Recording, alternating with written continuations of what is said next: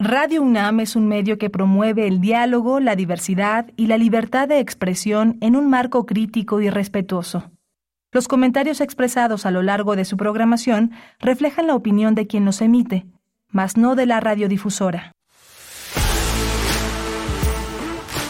Radio UNAM presenta Prisma RU. Una mirada universitaria sobre los acontecimientos actuales.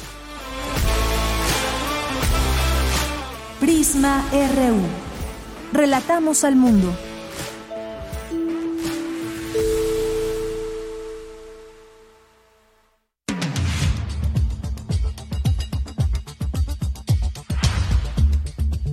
Buenas tardes, qué gusto saludarles. Estamos iniciando Prisma RU en vivo desde nuestra frecuencia 96.1 de FM.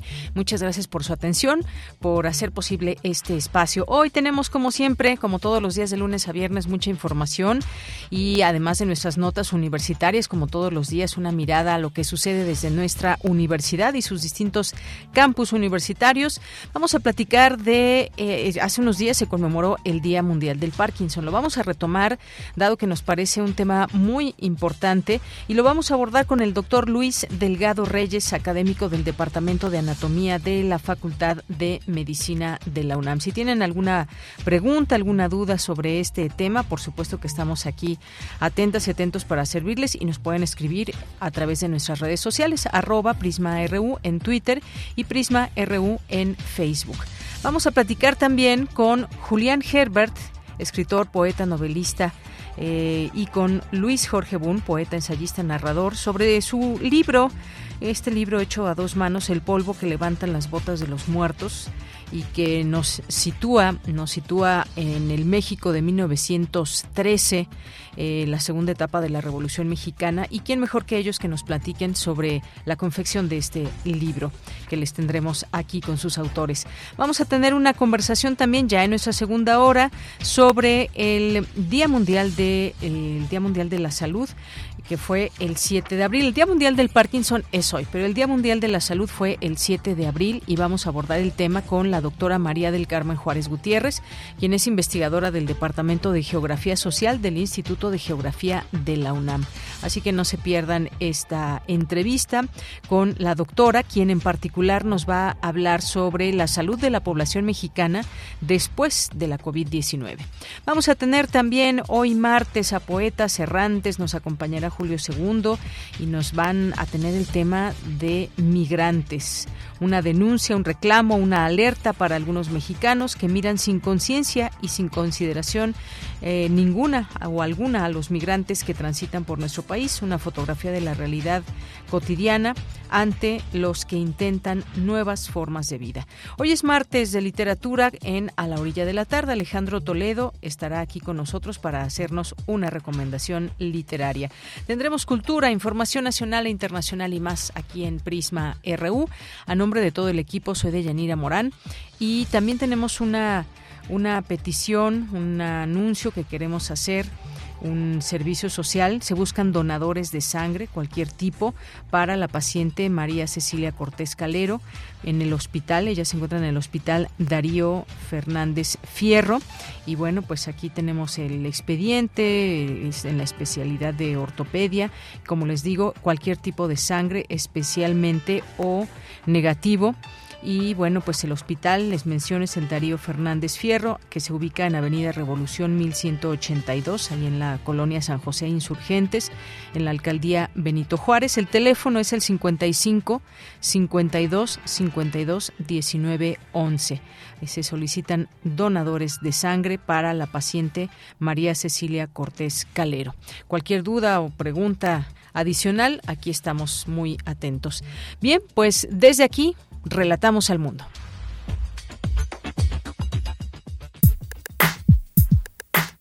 Relatamos al mundo. Relatamos al mundo.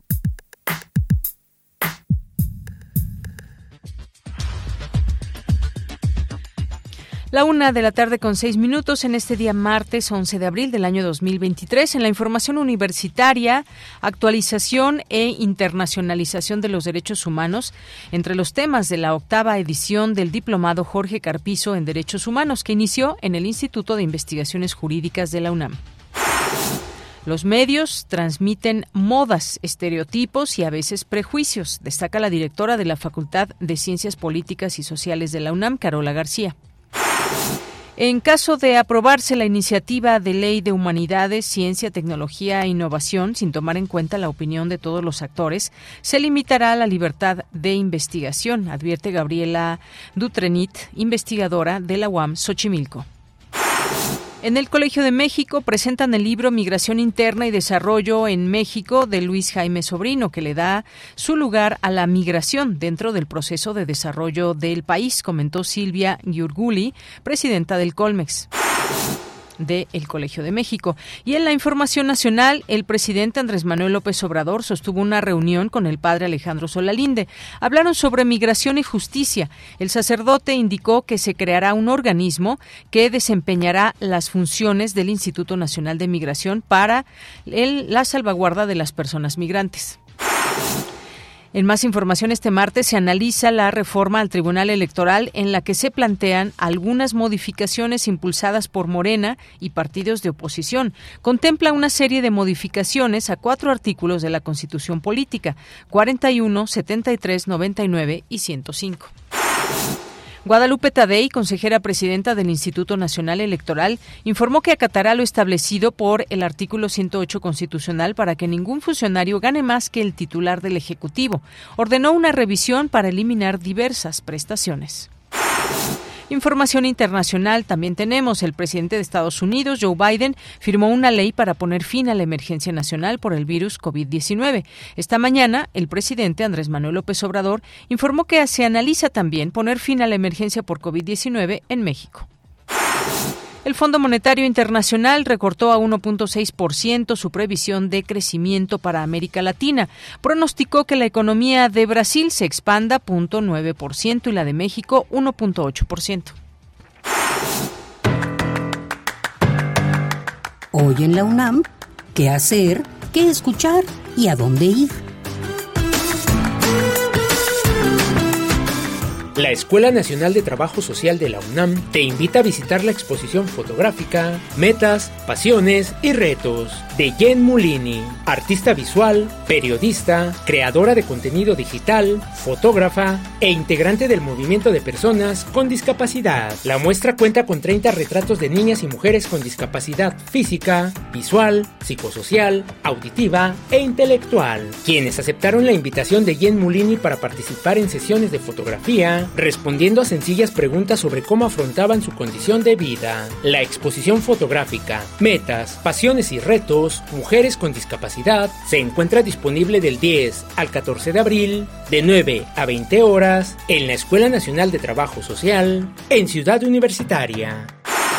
Como parte del Seminario Permanente de las Ciencias Sociales, Reflexiones del Mundo Contemporáneo, Reconstrucción del Tejido Social y Cultura de Paz, se llevará a cabo la mesa de análisis Salud Mental Comunitaria, que contará con la participación de la doctora María Emilio Lucio y Gómez Maqueo, académica de la Facultad de Psicología, la doctora Alejandra Monroy López de la Escuela Nacional de Trabajo Social, así como el maestro Abner Vélez Ortiz, académico de la FESA Catlán. Conéctate hoy, en punto de las 17.30 horas, a través de las redes sociales del Consejo Académico del Área de las Ciencias Sociales de la UNAM la Coordinación de Humanidades y el Programa Universitario de Estudios sobre Asia y África de la UNAM organizan el segundo coloquio de estudios coreanos en el PUEA. 60 años de relaciones entre México y Corea del Sur, hacia un tratado de libre comercio que se llevará a cabo en modalidad virtual el 25 y 26 de abril. Registra tu asistencia a través del sitio oficial del Programa Universitario de Estudios sobre Asia y África de la UNAM.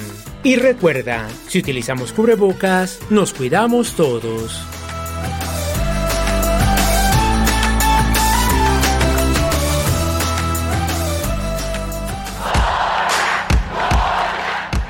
Campus RU.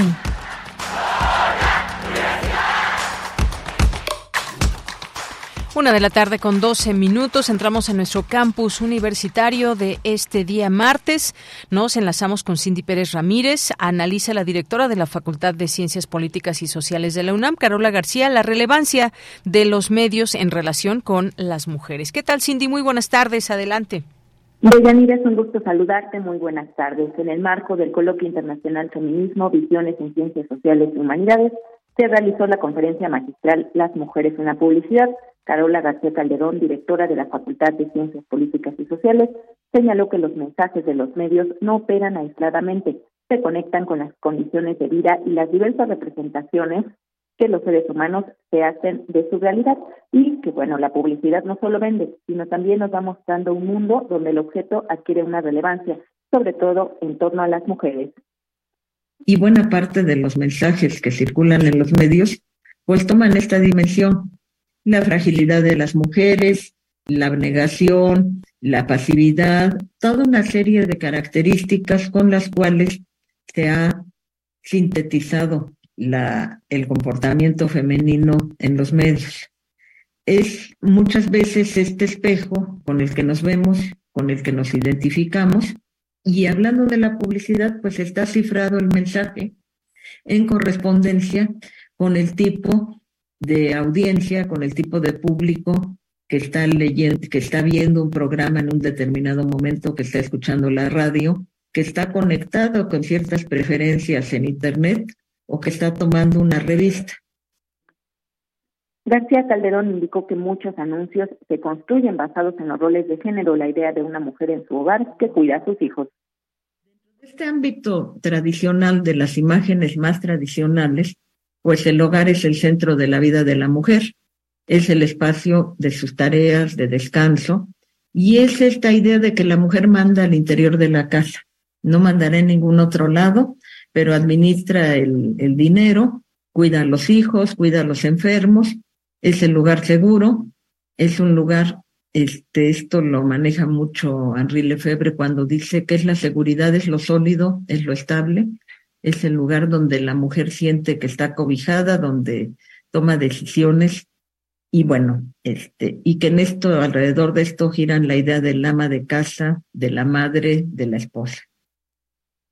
Deyanira, de acuerdo con un estudio realizado por UNICEF en México, Jamaica, Barbados, Santa Lucía y Trinidad y Tobago, a ellas la publicidad la sexualiza hasta casi siete veces más que a los hombres en países del Caribe y en México. Los varones son representados también el doble como trabajadores y fuentes de ingresos. Este es mi reporte. Gracias, Cindy. Muy buenas tardes. Muy buenas tardes. Bien, vamos ahora con Dulce García. Inicia en el Instituto de Investigaciones Jurídicas la octava edición del diplomado Jorge Carpizo en Derechos Humanos. ¿Qué tal, Dulce? Muy buenas tardes. Así es, Deyanira. Muy buenas tardes a ti al auditorio. Deyanira, el Instituto de Investigaciones Jurídicas de la UNAM dio inicio a la octava edición del diplomado Jorge Carpizo en Derechos Humanos, que tiene como finalidad contribuir al conocimiento técnico y especializado de los derechos fundamentales en el contexto de un Estado constitucional y democrático de derecho. Además, Deyanira busca desarrollar en los participantes los conocimientos para comprender el contenido, las características y la relevancia de los derechos fundamentales, su vinculación con los derechos incorporados en los tratados internacionales, las modalidades, criterios y principios de su interpretación, así como técnicas de resolución de conflictos entre derechos.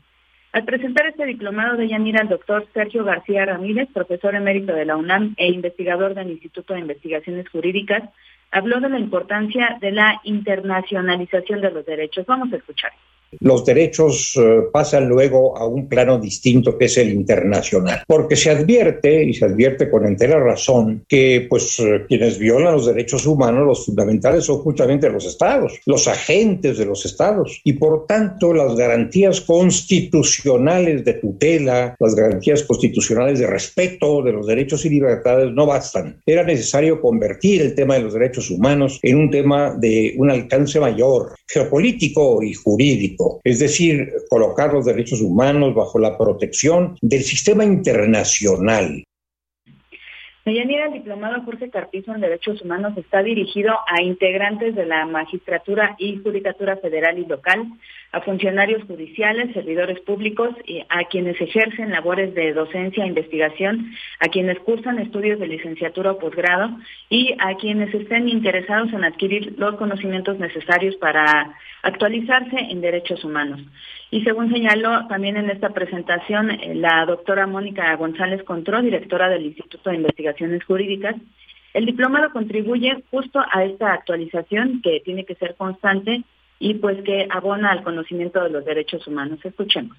Este em, diplomado, como bien lo ha dicho, lleva el nombre pues de un gran jurista, de un gran jurista muy reconocido y querido por nuestra comunidad, de tal manera que este diplomado pues también sirve como un homenaje para no olvidar a quien forjó buena parte de las instituciones que hoy tenemos en México, precisamente en materia de derechos humanos, y fue sin duda pues un universitario ejemplar fundamental para nuestra universidad eh, de la cual fue rector, y para nuestro Instituto de Investigaciones Jurídicas. Y bueno, Deyanira, comentarle al auditorio que este diplomado profundiza también en la comprensión de las implicaciones de las reformas constitucionales de derechos humanos y amparo, en las repercusiones de los pronunciamientos de la Corte Interamericana de Derechos Humanos y de la Suprema Corte de Justicia de la Nación en materia de control de constitucionalidad y convencionalidad y aporta a los participantes las habilidades teórico-prácticas para interpretar los derechos fundamentales de conformidad con los criterios de interpretación constitucional más adecuados. Es la información que tenemos. Muchas gracias, Dulce. Buenas tardes. Gracias a ti, muy buenas tardes. Bien, y nos vamos ahora con mi compañera Virginia Sánchez, expertos de la UNAM, UAM y del Instituto Politécnico Nacional analizan la iniciativa de Ley de Humanidades, Ciencia, Tecnología e Innovación. ¿Qué tal, Vicky? Muy buenas tardes. Adelante con tu información. Hola, Bella, ¿qué tal? Muy buenas tardes a ti y al auditorio de Prisma RU. Pues en el marco del segundo parlamento que se lleva a cabo en la Cámara de Diputados para analizar la iniciativa de Ley de Humanidades, Ciencia, Tecnología e Innovación, el Instituto de Investigaciones Económicas de la UNAM organizó la conferencia para analizar esta iniciativa y ver hacia dónde vamos. Al respecto, Gabriela Dutreni Vilov, académica investigadora de la Universidad Autónoma Metropolitana Xochimilco, señaló que hace falta la participación de los distintos actores y que se tomen en cuenta todos los análisis que se han generado, por lo que la ruta, dijo, de esta iniciativa es compleja, ya que si se aprueba tal como está, generará, entre otras circunstancias, límites a la libertad de investigación. Escuchemos.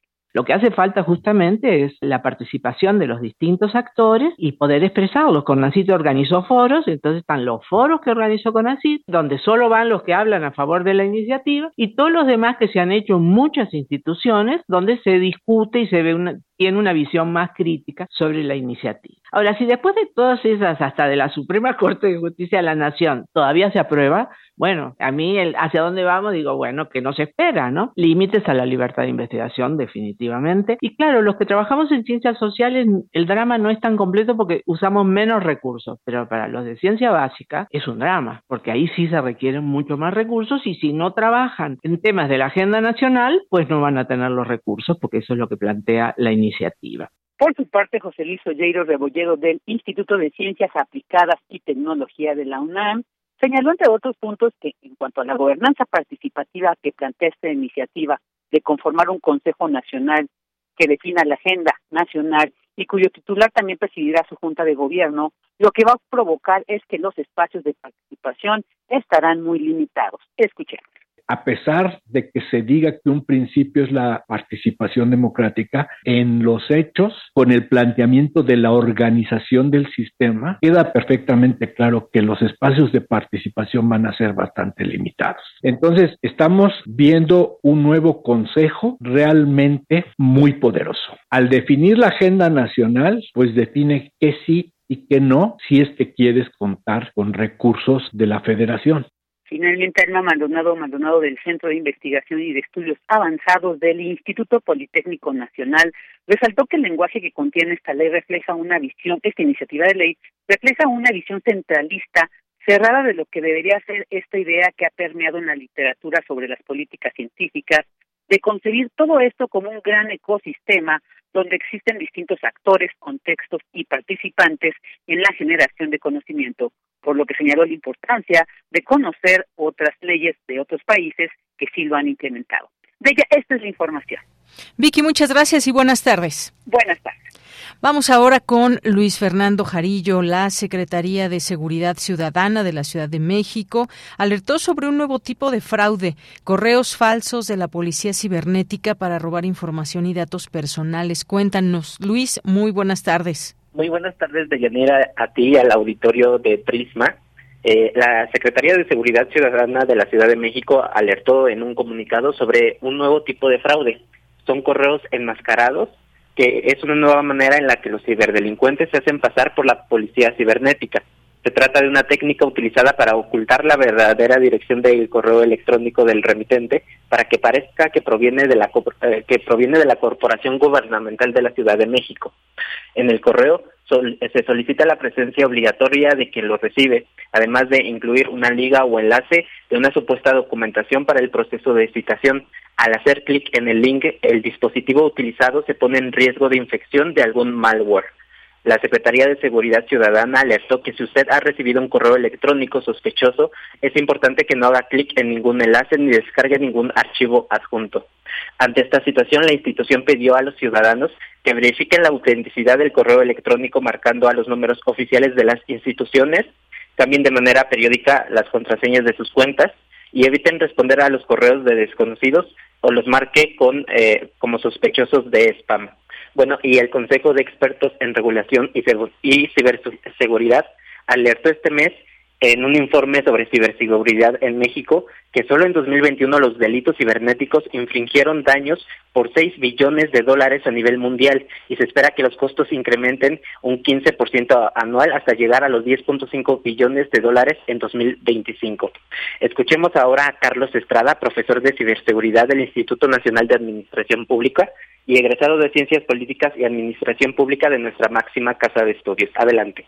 Lo que hemos preparado es un decálogo, un decálogo de las prioridades que eh, en México ya nos surgen desde hace más de una década. En primer punto, necesitamos a un responsable para la agenda de ciberseguridad de México, ya sea una agencia o un director nacional. Dos, la tipificación de delitos. Está aumentando la extorsión digital, el robo de identidad y también poner multas para aquellas organizaciones públicas y privadas que no revelen que tengan brechas cibernéticas, así como sucede con la privacidad de datos involucrar a la industria. Hace falta mucha colaboración de la industria, de las empresas, para poder resolver la atribución de delitos cibernéticos. También un gran problema que tenemos son los chips sin, sin registros, se venden en las tiendas de conveniencia. Entonces se requiere ya con esto una base nacional para poder identificar qué uso se le está dando a estos chips. Bueno, y de acuerdo con el Consejo Ciudadano para la Seguridad y Justicia de la Ciudad de México, de enero a noviembre de 2022 mantuvieron un registro de 11.758 peticiones de apoyo provenientes de todo el país en relación a casos de ciberdelitos. Por su parte, la Policía Cibernética atendió durante 2022 a 70.882 ciudadanos y realizó 990 pláticas de prevención sobre cómo evitar ser sorprendidos por los ciberdelincuentes que pretenden hacer mal uso de sus datos personales. De igual forma, se emitieron 22 alertas cibernéticas a la población con diversas recomendaciones para evitar ser víctimas de estos delitos. Hasta aquí mi reporte de Yanira. Muchas gracias, Luis, y muy buenas tardes. Hasta luego. Hasta luego. Pues sí, estos, estos temas que nos preocupan, porque ahora muchas de estas extorsiones o muchas eh, de estas formas de fraude pueden llegar a través simple, de un simple correo electrónico. ¿Cómo identificar que pues son falsos, estos correos falsos, incluso de la policía cibernética, que pues lo que pretenden es robar información y datos personales. Muy atentos a estas recomendaciones que se nos hacen desde la autoridad. Continuamos. Prisma RU. Relatamos al mundo. Y a partir de 1997, la Organización Mundial de la Salud declaró el 11 de abril como Día Mundial del Parkinson. El día coincide con la fecha de nacimiento del neurólogo británico James Parkinson, que en 1817 llamó esta enfermedad como parálisis agitante. La Organización Mundial de la Salud explica que el Parkinson es una enfermedad neurodegenerativa del sistema nervioso de carácter crónico y progresivo que se asocia a rigidez muscular, dificultades para andar y se asocia a rigidez eh, muscular también, dificultades eh, y alteraciones en la coordinación de movimientos. Hemos invitado el día de hoy al doctor Luis Delgado Reyes, académico del Departamento de Anatomía de la Facultad de Medicina de la UNAM, para hablar de este tema. Doctor Luis, muy buenas tardes, bienvenido. Muy buenas tardes. Eh, doctor, pues me gustaría que nos platique en principio cómo, eh, qué entender por esta enfermedad de Parkinson, cómo se empieza a manifestar o si acaso eh, entre las investigaciones que hay, pues podemos, además de la edad, definir alguna otra situación por la que pueda dar Parkinson a una persona. Bien, sí, efectivamente, la enfermedad de Parkinson se clasifica como una enfermedad degenerativa del sistema nervioso central. ¿Qué quiere decir esto? Que por causa desconocida empiezan a morir, a perder neuronas dentro del sistema nervioso central que regulan nuestros movimientos, que son movimientos muchas veces automáticos o que se llaman estereotipados, como es la marcha, el balanceo de los brazos durante la marcha, así como también la entonación de nuestro lenguaje, la misma expresión facial que denota nuestro estado de ánimo, todos estos movimientos se ven alterados cuando se van perdiendo estas neuronas del sistema nervioso central. Y como efectivamente comentaba, la edad es uno de los factores predisponentes más importantes, sobre todo arriba de los 60 años, 55, 60 años. Y como vamos teniendo más edad, tenemos más posibilidad de poder sufrir esta enfermedad. La gran mayoría de los casos son eh, situaciones que se llaman esporádicas, es decir, que no existe antecedente familiar de algún familiar de primero o segundo grado con la enfermedad de un 85 al 90% de los casos. Quiere decir que solamente en un 15 a 10% de los casos vemos que hay antecedentes cerebro-familiares. Ahora, como es una enfermedad degenerativa, no se sabe la causa por la cual se empiezan a perder estas neuronas por lo que nos, es un reto dentro de lo que es la medicina el poder ir avanzando, avanzar de los factores que pudieran favorecer la presencia de esta enfermedad.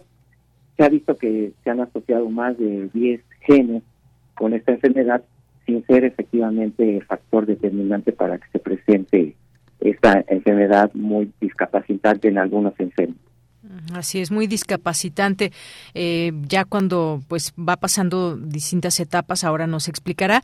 Hay cifras también que nos ilustran esto en términos de números. En México y el mundo, aproximadamente el 1% de la población de 60 años y más llega a padecer esta enfermedad. según cifras del Instituto Nacional de Neurología y Neurocirugía, exponen que el Parkinson ocupa el tercer lugar dentro de las enfermedades neurológicas más frecuentes en el mundo y en México 50 de cada 100 mil habitantes pueden padecerla. Le preguntaba, doctor, eh, ¿esto tiene que ver con etapas o cómo nos damos por primera vez cuenta cuando algo distinto en nuestra forma o en nuestros movimientos hay diferente? Y si se pasa a etapas o cómo podemos dividir el Parkinson cuando una persona ya está quizás en una fase más avanzada. Sí, es correcto. Eh, realmente las alteraciones más conocidas son alteraciones motrices del movimiento.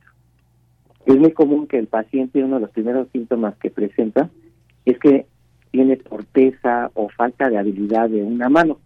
Es muy característico que generalmente empieza en una mano, en una extremidad y no en las dos.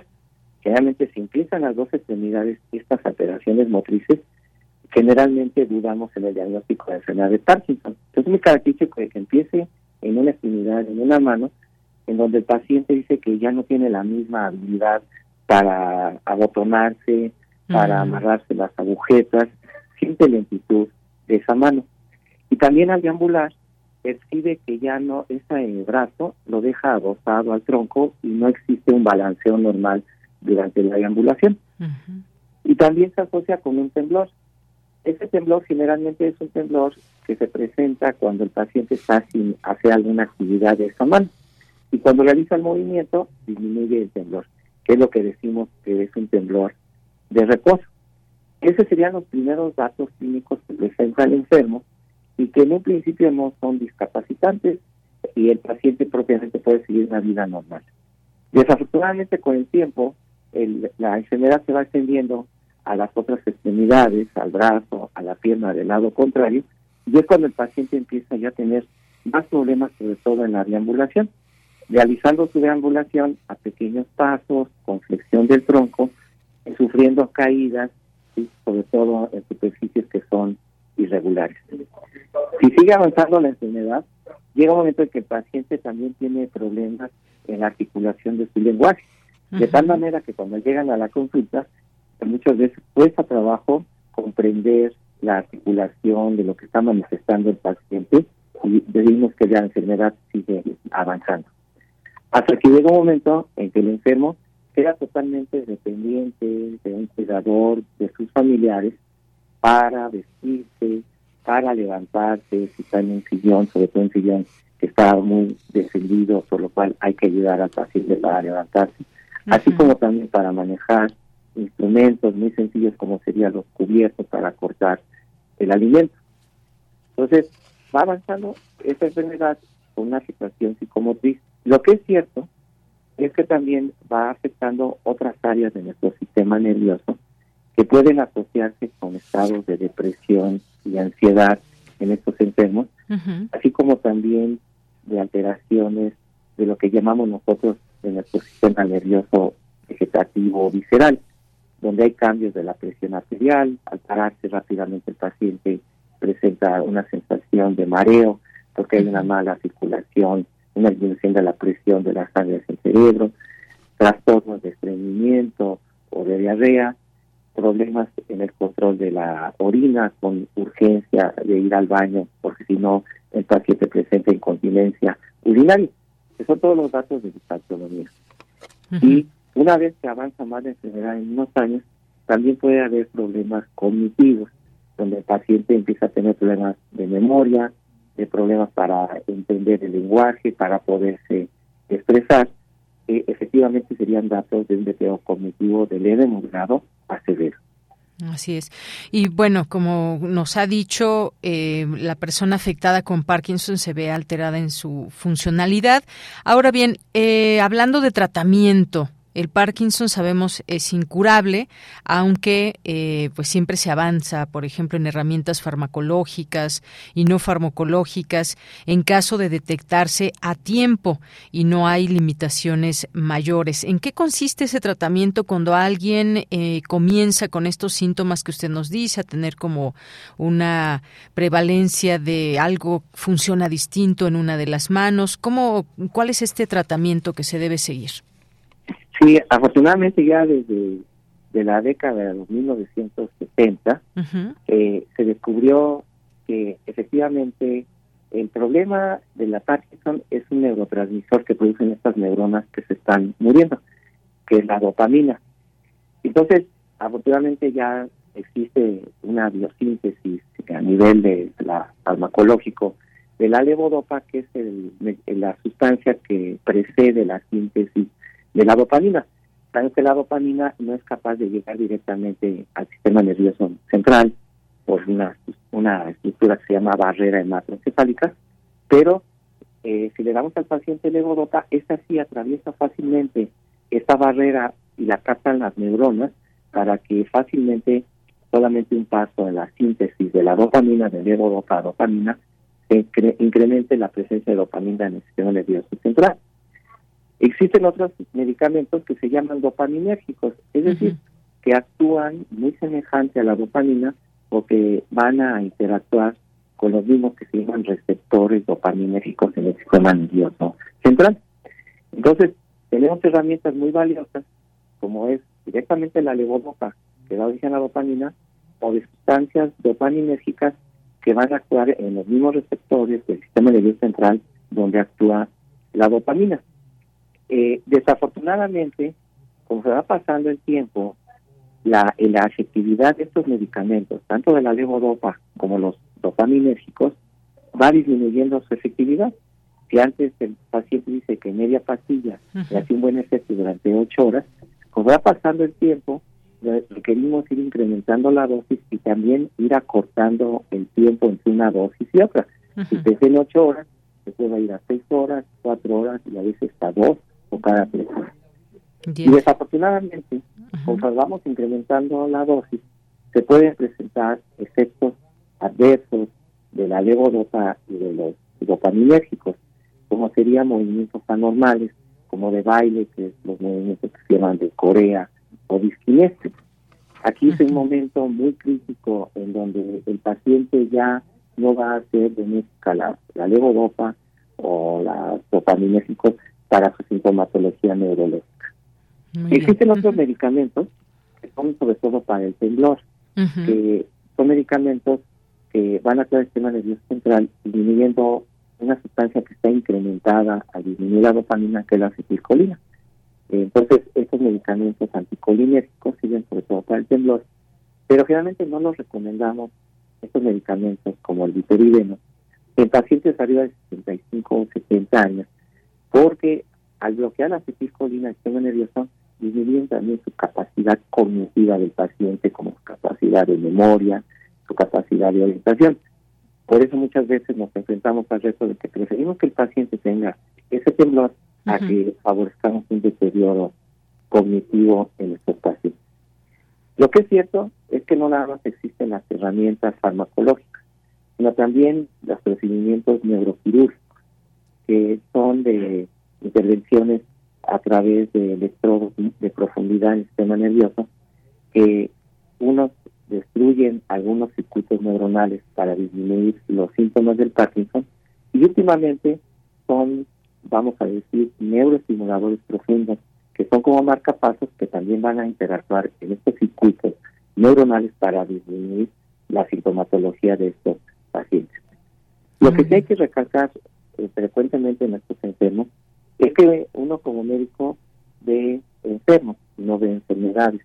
Y eso es muy importante recalcarse al paciente, en el sentido de que la evolución de la enfermedad depende mucho en cada enfermo de su pues, información genética, de su biología, de sus características moleculares y, ¿por qué no?, también por su estilo de vida.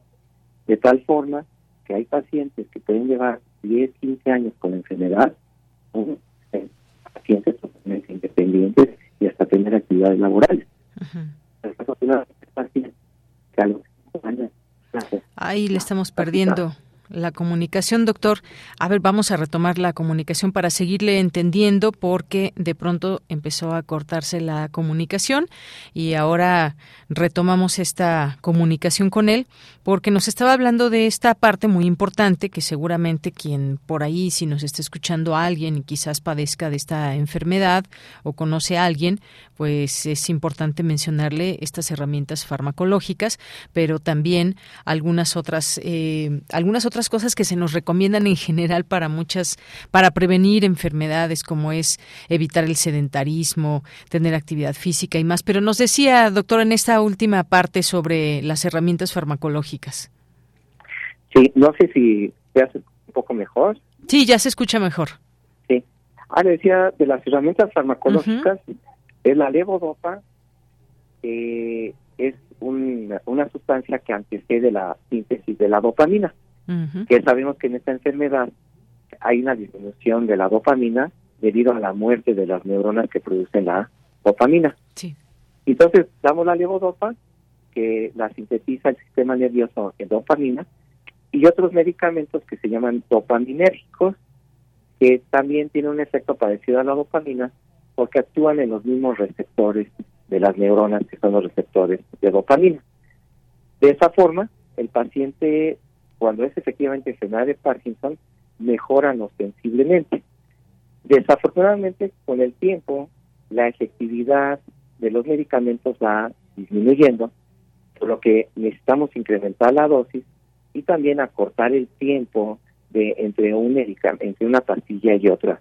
Si al principio lo damos cada ocho horas, después cada seis, cada cuatro o hasta cada dos horas. Y también se va presentando el problema de reacciones secundarias que decíamos que son movimientos anormales, como de baile, de corea o de disquinesia, que es una situación ya muy delicada en nuestro paciente, en donde efectivamente ya el medicamento ya no le va a ser efectivo y desafortunadamente el paciente queda discapacitado. Oiga, doctor, eh, de cuando aparece, digamos, los primeros síntomas hasta que se pueda desarrollar la enfermedad de un, un, grado más visible y más acentuado, con más problemas para el paciente, ¿cuánto tiempo pasa más o menos? Bueno, eh, generalmente nosotros le comentamos al paciente que uno como médico ve enfermos y no enfermedades. ¿A qué nos referimos? A que en cada enfermo, esta enfermedad de Parkinson va a tener una conducta distinta. Hay pacientes que llegan a tener 10, 15 años de evolución de la enfermedad y sin embargo todavía son pacientes que son independientes, son autosuficientes y algunos todavía tienen actividades laborales. A diferencia de otros pacientes que a los 4 o 5 años llega un momento en que ya están muy discapacitados, muy limitados y requieren de un cuidador y de una persona para realizar sus actividades más elementales. Sí. Esto siempre se lo recargamos, recargamos, recalcamos a nuestros enfermos, porque depende mucho de su carga genética, de su biología, así como también del estilo de vida, como puede variar la evolución de la enfermedad. Bien. Y doctor, por último, me gustaría preguntarle si es verdad lo que algunos estudios han llegado a decir, que las personas que beben cafeína eh, presentan Parkinson con menor frecuencia. ¿Esto, ¿Esto qué tan real es? No existe una evidencia este, fuerte, vamos a decir, una evidencia científica para poder afirmar eh, esta situación. Bien, bueno, pues eh, te quería preguntárselo de cualquier manera. Pues muchas gracias, doctor. Siempre es importante que se nos acerque a estas eh, temas que siendo que hoy es el Día Mundial del Parkinson, nos detengamos un momento a conocer de esta enfermedad, cómo es que comienza, cómo puede ser eh, todo este tratamiento que sí hay, que sí existen eventualmente herramientas farmacológicas, como nos decía, y cómo en cada paciente puede ser una situación distinta. Lo importante es acudir a un médico una vez que uno sienta como que algo en nosotros eh, pueda estar cambiando y si tenemos sobre todo esta prevalencia de la edad. Muchas gracias gracias, doctor. Ah, muy buenas tardes. Gracias Muy buenas tardes. Gracias al doctor Luis Delgado Reyes, académico del Departamento de Anatomía de la Facultad de Medicina de la UNAM y este tema del Parkinson. Bien, continuamos. Tu opinión es muy importante. Escríbenos al correo electrónico prisma.radiounam@gmail.com. Nos vamos a ubicar ahora en relatos de México en 1913.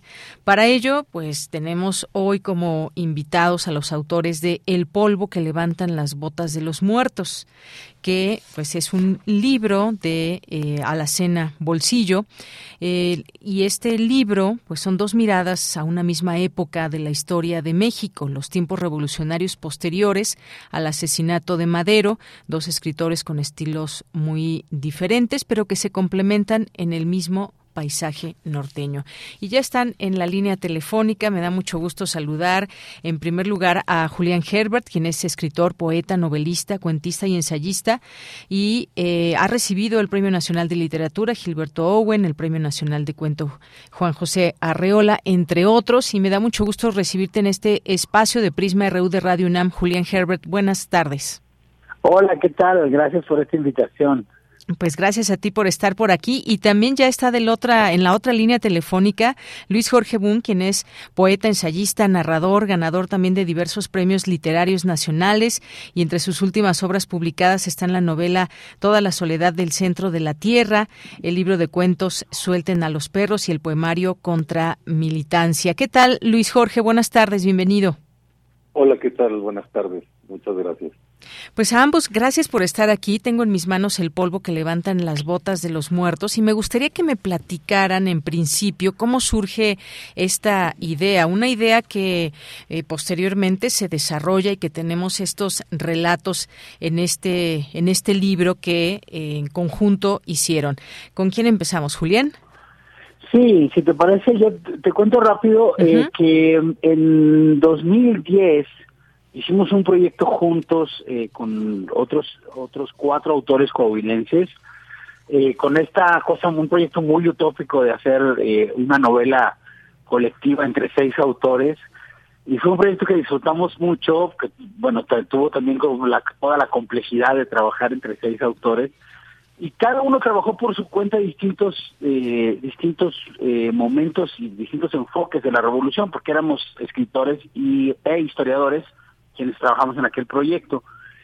Sin embargo, Luis Jorge y yo, que llevamos toda la vida de ser amigos, eh, en el proceso de hacer este, este trabajo nos dimos cuenta que los relatos que cada uno de los dos había aportado, digamos, para, el, para ese primer proyecto, tenían, por una parte, se cerraban sobre sí mismos, es decir, funcionaban de manera independiente cada uno, pero además había un diálogo ahí, que es, en realidad es el diálogo que mi hermano Luis Jorge y yo hemos tenido toda la vida, entonces, eh, en algún momento decidimos que, que teníamos que juntar estos dos relatos y construir un eje narrativo y simbólico como por nuestra cuenta y ese es el polvo que levantan las botas de los muertos.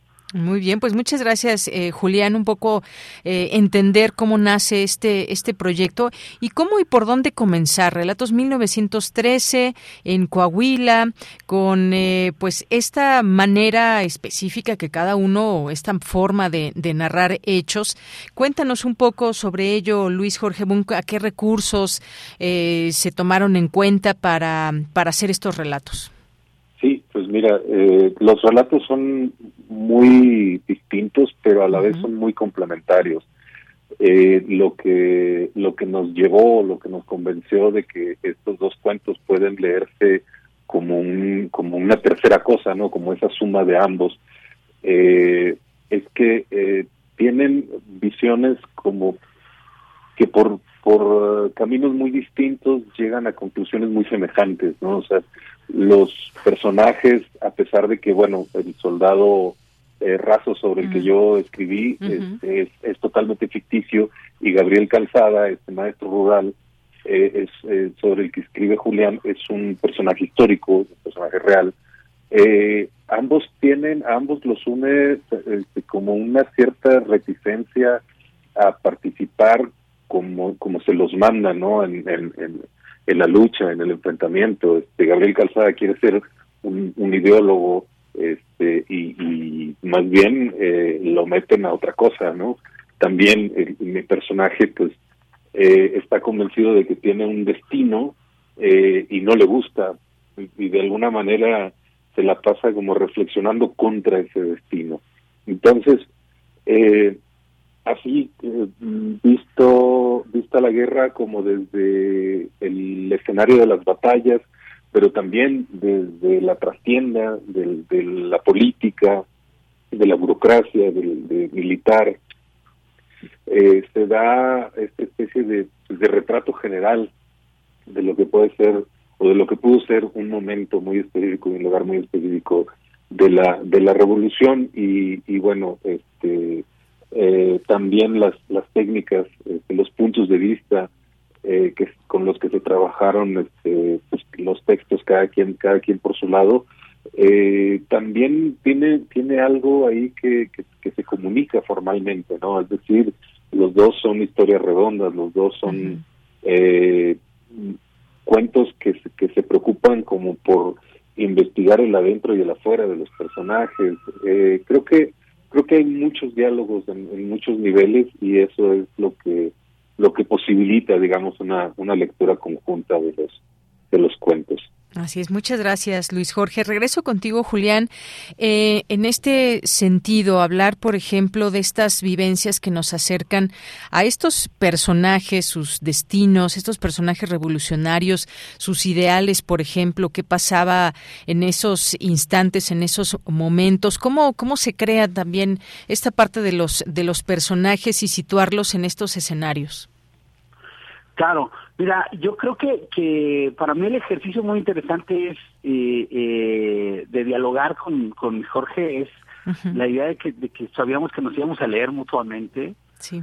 Y eso te pone en la mente como a un cierto lector ideal y eso creo que trajo un par de cosas de las historias eh, eh, a nivel eh, poético, creo que esa es la única palabra que se me ocurre para, para describirlo. En mi caso yo trabajé mucho con eh, un, el relato de Gabriel Casada es una especie de parodia de las novelas de Stendhal, ¿no? Este viaje del personaje con una aspiración napoleónica, que quiere ser parte de la historia, que es ambicioso y de algún modo cínico, eh, y que digamos que las fuerzas de la historia se le contraponen y lo, lo limitan y lo ponen en su lugar, digamos, ¿no? Y creo que del otro lado, lo que yo más disfruto del, del relato de, de Luis Jorge es que hay como esta misma conciencia de fatalidad, creo que los dos relatos tienen esta conciencia de fatalidad, pero en el caso de Luis Jorge esa conciencia de fatalidad viene de, una de una forma cognitiva mucho que está más allá de la historia, que es como la fuerza de lo metafísico o del instinto de la naturaleza. Eh, y también el, la historia que yo narro sucede en varios momentos a lo largo de años, y la de Luis Jorge está enfocada en un día específico de 1913 y en una batalla específica, y la construcción del mundo material que, que logran su relato a mí me impresiona muchísimo, porque Luis Jorge es un gran constructor de atmósferas, y, y la, la materialidad, las imágenes que logra, más que la documentación como de datos históricos, como la sensación de que, estar de que estás ahí en ese presente de 1913 es lo que a mí me gusta mucho del relato de Luis Jorge. creo que esas, que esas son como las dos las dos confluencias, digamos, ¿no? Una visión como de la mimesis que hay en, el relato de Luis Jorge y esta otra lectura que trato de hacer yo que tiene más que ver con la dialéctica, ¿no? Así es. Gracias, eh, Julián. Y regreso justamente con, eh, con Luis Jorge Boone porque escuchaba en algún momento en alguna entrevista que te habían hecho y hablabas, eh, Luis, sobre pues esta cuestión de cómo de cómo los escenarios, de, por ejemplo, desde fotografías, ¿no? Cómo crear este mapa de espacios desde cuál se narra estas, eh, estas historias, estas vivencias, caminar esas calles y pues el imaginar siempre está presente en todo ello. Me gustaría que nos platicaras un poco de estas, de, de pues de estas imágenes también para, para crear eh, tu modo, con palabras, eh, cuidando también, por supuesto, toda esta parte del, del lenguaje que se utiliza. Sí, eh, bueno, de hecho, una, una de las cosas que, que, yo hice, lo, creo que lo primero antes de, escribir cualquier cosa fue ir a ponerme enfrente de la torre de la catedral. eh, la rodeé, la, me metí por dentro y por fuera, la vi y luego pues ante la imposibilidad de, poder subirme, ¿no? De treparme a esa torre, como lo hizo el personaje, pues lo que hice fue buscar fotografías, imágenes, construcciones semejantes, eh, y, darme una idea de cómo podría yo eh, mm, duplicar, digamos, o, o, narrar la experiencia de estar ahí en ese lugar, de cómo se ve, cuál es la distancia, eh, la variabilidad de la trayectoria de una bala, etcétera. Entonces, eh, todos esos datos pues, me sirvieron para, para recrear así propiamente un, un momento que está más allá de un uso del lenguaje, ¿no? Este, porque no, no puedo narrarlo como, como con eso, no pude narrarlo, eh, era imposible narrarlo desde otro punto de vista, eh, perdón, desde otro momento del lenguaje que no fuera este, ¿no? Entonces creo que creo que eso eso también compartimos, ¿no? Los los, eh, los dos relatos, el, de Julián y el mío, que están narrados desde, desde este punto de, de, la vida del lenguaje, desde nuestra época. No quisimos este, recrear, digamos, un, un, estilo o una, o una textura de lenguaje diferente, sino verlos desde ahorita. Y creo que ahí es donde, donde la experiencia se vuelve pues, cercana o puede ser cercana a los lectores de hoy en día. Muy bien, Luis Jorge, muchas gracias y les agradezco a los dos. Se nos va acabando el tiempo, solamente pues ya para despedirnos y dejar aquí esta recomendación de este libro, El polvo, el polvo que levantan las botas de los muertos, breve fuego de disparos nocturnos, este relato de Luis Jorge Boone y un día de fiebre de Julián Herbert que conforman este libro. ¿Con qué te despides, Julián? Bueno, nada más, eh, sí, invitar a los lectores y decirles que, que para mí es una, una, es una lectura abierta desde el principio, porque desde el principio la pensamos como un libro que tenía un complemento, digamos, de otras voces, y eso eso incluye por supuesto a los lectores no que son los que, que cierran y transforman el libro y lo hacen suyo no así es. Muchas gracias eh, Julián Herbert. Y con qué nos despedimos Luis Jorge pues eh, nada más recomendarles la, lectura eh, el pueblo que levanta las botas de los muertos este, y decir que es una edición de, de, de edición esfera esta editorial de muchísima de muchísima trayectoria de un catálogo que es muy disfrutable y, muy bueno y a mí me da mucho gusto estar estar ahí y además estar como pues sí en este en este abrazo literario que nos damos Julián y yo que es un autor que que yo admiro y una persona a la que yo adoro eh, y, y un amigo al que al que yo al que yo quiero muchísimo entonces este pues me parece que hay muchas razones para leerlo, razones literarias y razones que se leen como en ese en ese trasfondo vital en el que todo libro se escribe y que bueno, este libro se escribe desde la amistad, se edita en, en ERA este, y, y para mí son, son dos buenas razones para entrarle. Muy bien, pues dejamos aquí también en nuestras redes sociales este título, esta fotografía para que ustedes puedan disfrutar de este libro que hoy los propios autores les recomiendan y que desde aquí siempre les admiramos mucho por su por todo su trabajo que hacen. Muchísimas gracias. Muchas gracias. Hasta luego, hasta pronto. Gracias, Julián Herbert. Gracias, Luis Jorge Bun, que son los autores de este libro, El polvo que levantan las botas de los muertos. Bien, pues vamos a hacer una pausa. Antes, pues ya casi nos vamos al corte. Nos quedan aquí un par de minutos y bien tiempo para comentar que, pues, Estados Unidos declaró el fin de la emergencia nacional por la pandemia de COVID-19 tras tres años. Esta eh, declaración de emergencia nacional que inició con la administración del expresidente Donald Trump y continuó con Biden y ya se pone fin a esta emergencia. En México dijo hoy el presidente que también se estudia esta posibilidad. Por lo pronto, ahí en la Casa Blanca se emitió un comunicado en el que se explica que el presidente Biden firmó la resolución 7 y esto pone fin a la emergencia nacional relacionada con esta pandemia de coronavirus. Inicialmente hay que recordar la Casa Blanca se oponía a la medida propuesta por el Partido Republicano.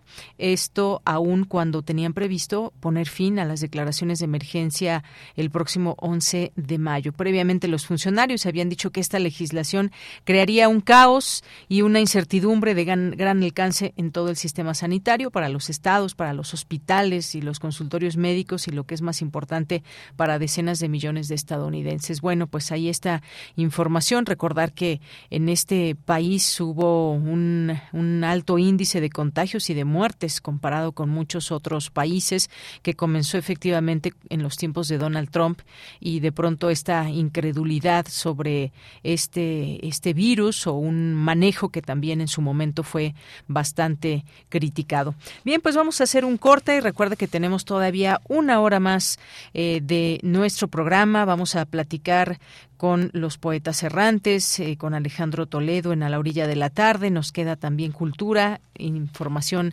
internacional y también tocaremos un tema justamente hablando de este de este mm, tema de Estados Unidos y la pandemia, pues justamente abordaremos nuestra salud eh, después del COVID-19, que es otra charla que tendremos. Ya son las dos de la tarde en punto, vamos a un corte y volvemos a la segunda hora de Prisma RU.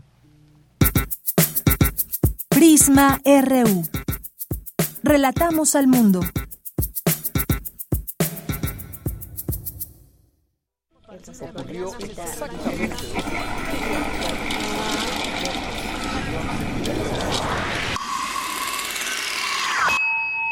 XEUM.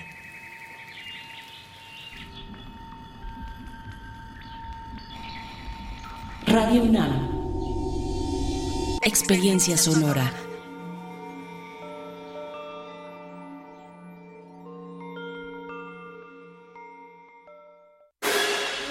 A la humanidad le tomó miles de años crear la palabra, otros milenios más para establecerla de forma escrita, unos siglos para imprimirla y algunas décadas para que naciera el libro. Este invento merece celebrarse. Celebra la fiesta del libro y la rosa con las transmisiones especiales de Radio UNAM. Viernes 21, sábado 22 y domingo 23 de abril a las 17 horas por el 96.1 de FM. Fiesta del Libro y la Rosa. Un festejo a la creatividad misma. Radio UNAM, Experiencia Sonora. Has encontrado a Pepe, el presupuesto participativo. Ahora es el momento de votar este 7 de mayo. Y así de fácil es mejorar tu colonia.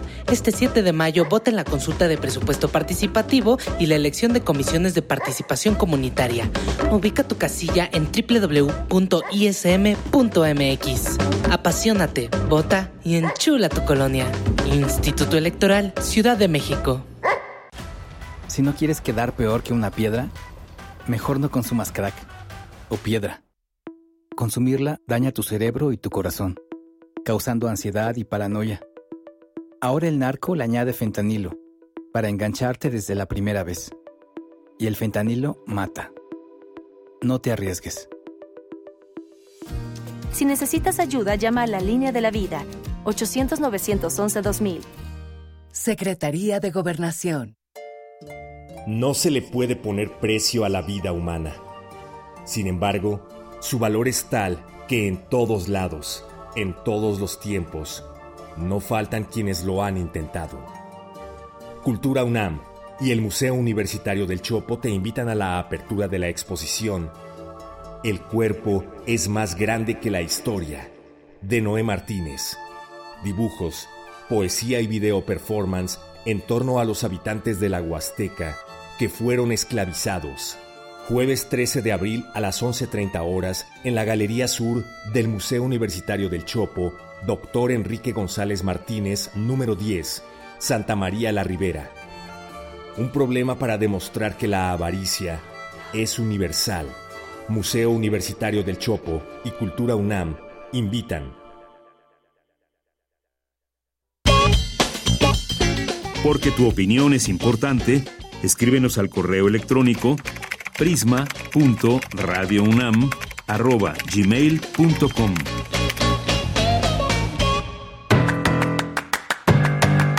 Mañana en la UNAM, ¿qué hacer? ¿Qué escuchar? ¿Y a dónde ir?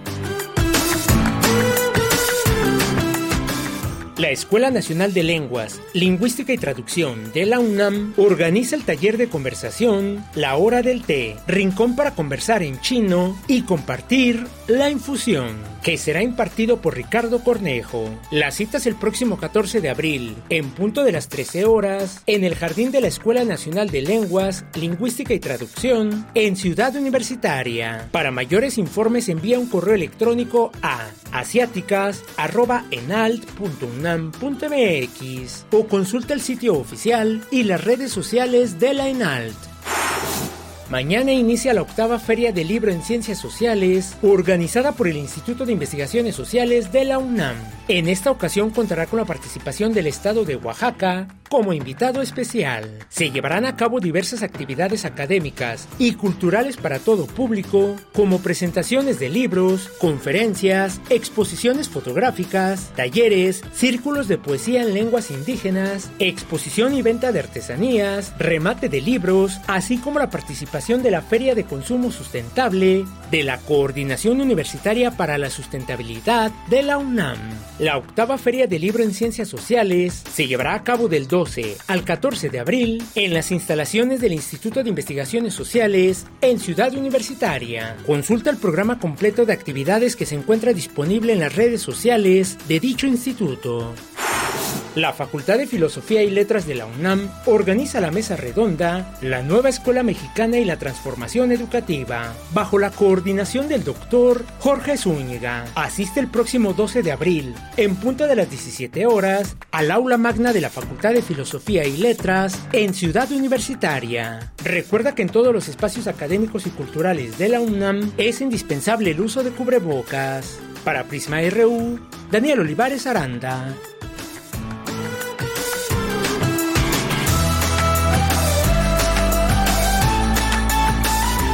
Dos de la tarde con seis minutos. Estamos de regreso en la segunda hora de Prisma RU, aquí en el 96.1 de FM y en www.radio.unam.mx. Ahí pueden encontrar las entrevistas, los programas que se hayan perdido. Allí a través de nuestro podcast se van a esa sección justamente que dice podcast y ahí están todos los programas por orden, orden alfabético en la P de Prisma RU.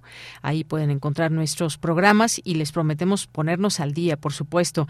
Y le mandamos muchos saludos aquí a las personas personas que nos están escribiendo a través de nuestras redes sociales, arroba PrismaRU en Twitter y PrismaRU en Facebook. Guerrero, Rosario Durán, Abelina Correa, Adrián Espínola, muchas gracias. Jorge Morán Guzmán nos dice, en 1988 ya se había alertado sobre el crimen informático y todas sus consecuencias. Se intentó crear una Asociación Mexicana de Auditoría Informática sin resultados tangibles. Ahora sí se tomarán acciones reales e integrales.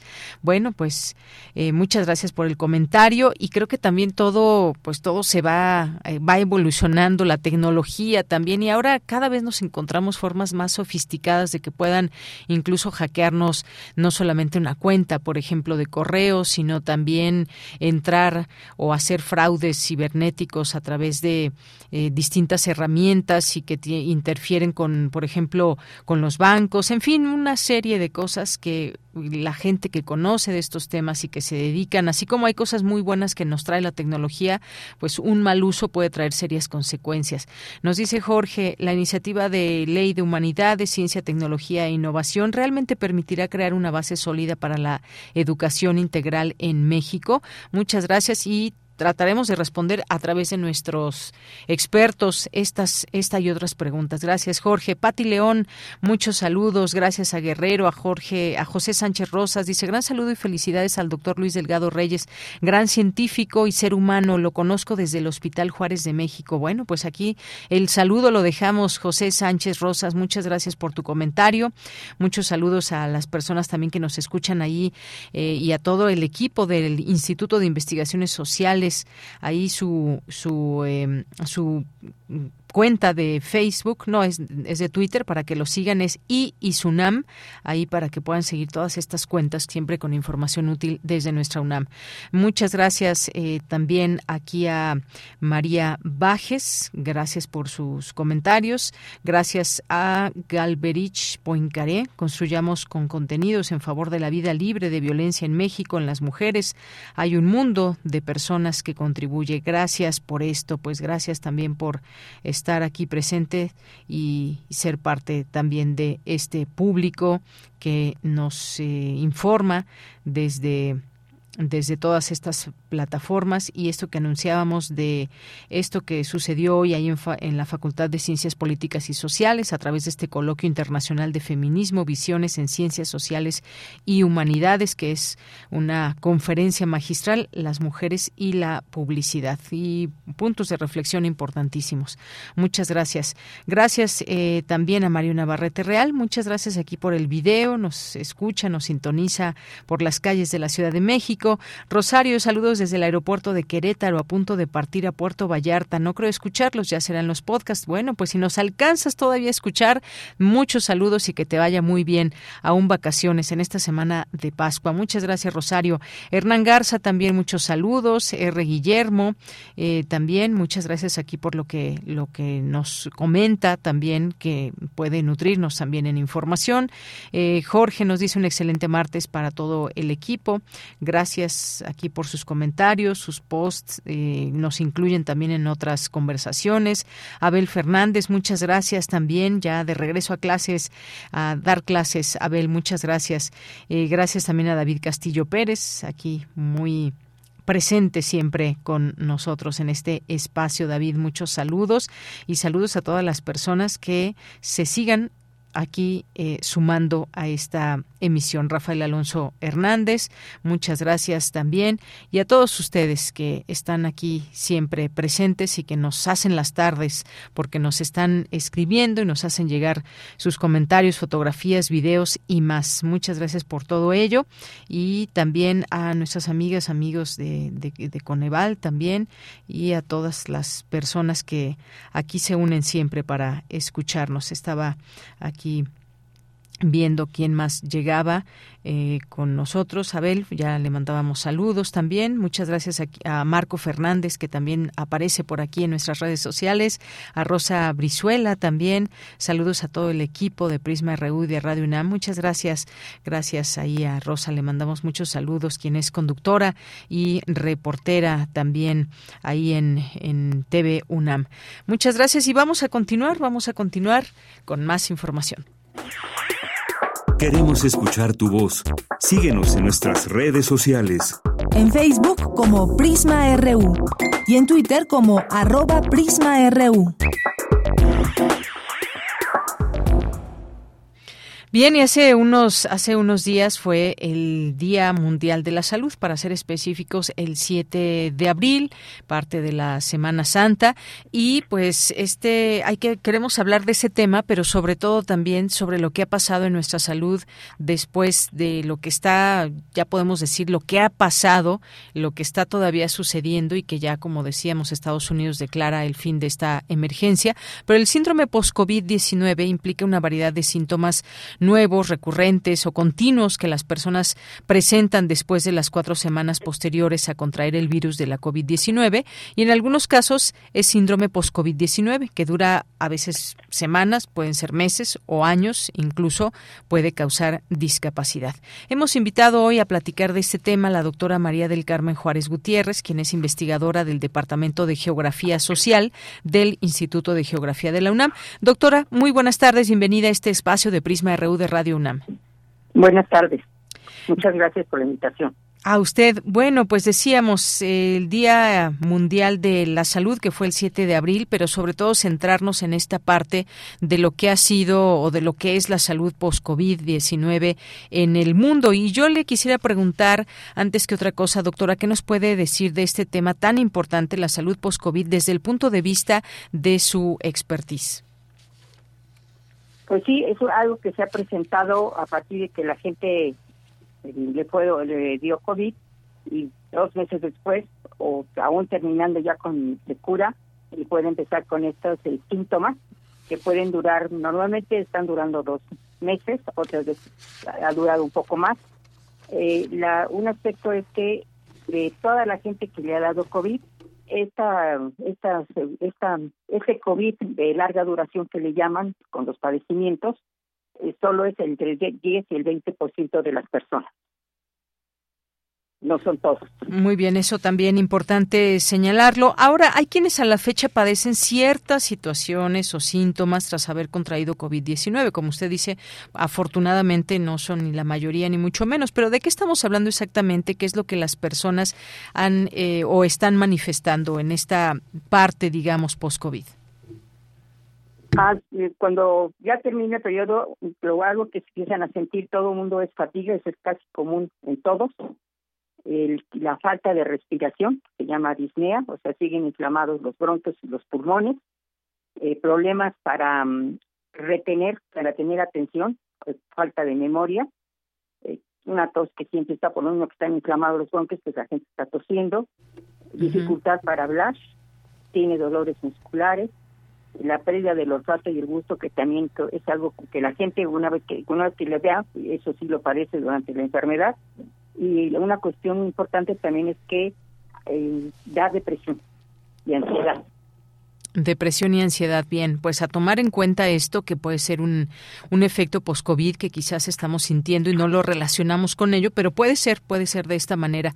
Ahora, eh, doctora, este virus vino a descubrirnos que los virus son impredecibles, que podemos conocer sus características físicas, por ejemplo, eh, conocimos a este virus gracias a pues toda esta observación que se hizo y cómo es este virus y por qué se llama coronavirus eh, y su comportamiento, pero no, no precisamente la manera en cómo afecta a cada persona en lo individual. En eso, digamos que el mundo del, de la medicina también se sorprendió. ¿Qué elementos hay en las, en, las personas para que se afecte de una u otra manera? Esto creo que es algo muy importante de mencionar.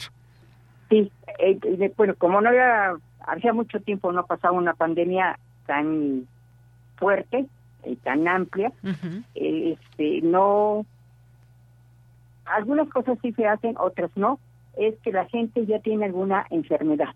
Una de esas, por ejemplo, es la diabetes, que si la gente no la tiene controlada o no sabe que la tiene, tiene las células inflamadas y los virus precisamente se hospedan en las células. Entonces, si existe una situación de salud de las personas que no es la adecuada, pues el virus va, va a caer muy bien en ese tipo de, de personas. Entonces, a partir de esto es que tiene que haber una medicina más preventiva, aunque hay programas, el que la gente también asuma su responsabilidad de cuidar su salud, porque no sabe uno cómo van a actuar los virus, pero en el caso del coronavirus, en el caso de todos los virus, todos van a actuar sobre la salud. Entonces, se necesita que la, que la gente esté sana. O sea, que si tiene alguna enfermedad, pues la mantenga, pues se puede vivir con diabetes, con una vigilancia y se puede vivir bien. Pero aquí cayó la pandemia, no sabía la gente que tenía ese problema y pues esto ocasionó una mayor y un mayor impacto, ¿no? Por la- no tener una situación de salud. La Ah, otra también sí. tiene que ver con la eh, obesidad, también que cuerpo inflamado y esto es por un problema de alimentación, ¿no? Entonces eso sí afectó más que nada en algunos países la alimentación, además también de la enfermedad. Ahora bien, ¿cree usted que estaremos preparados para enfrentar geográficamente eventuales virus y pandemias? Y me refiero a este a este término porque pues eh, vimos que este virus eh, se enfocó primero en un sitio específicamente de China y luego saltó al mundo. ¿Cómo estamos? eh, hemos aprendido algo. ¿Cree que estemos preparados para enfrentarlo, eh, para enfrentar ese tipo de virus y eventuales pandemias?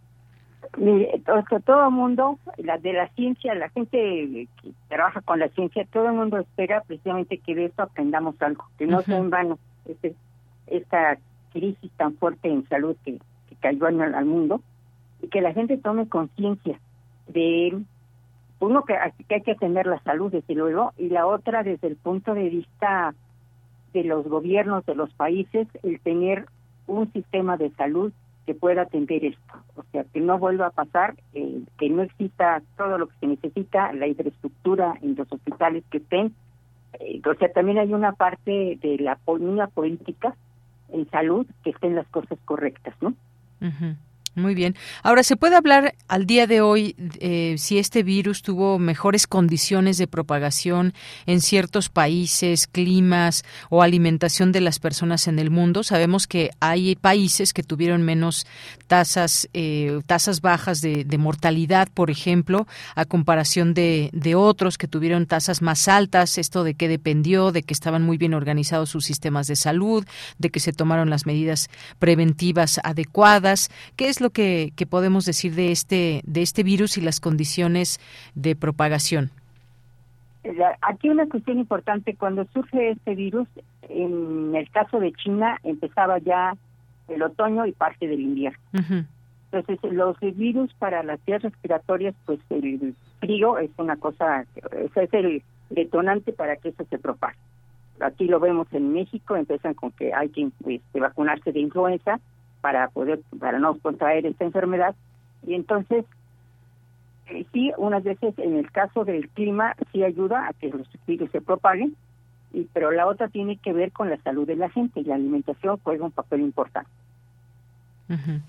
Muy bien, bueno, pues ahí está. Estamos eh, hablando de este tema, no precisamente en toda su extensión de la parte médica, pero eh, también de esta parte geográfica. Y en este sentido, cuando hablamos de la salud actualmente, este tema relacionado además con, con eh, pues temas mundiales y que se vincula en conceptos como el ambiente, la urbanización, la migración, la pobreza, tenemos todas estas, digamos, características en muchos sitios.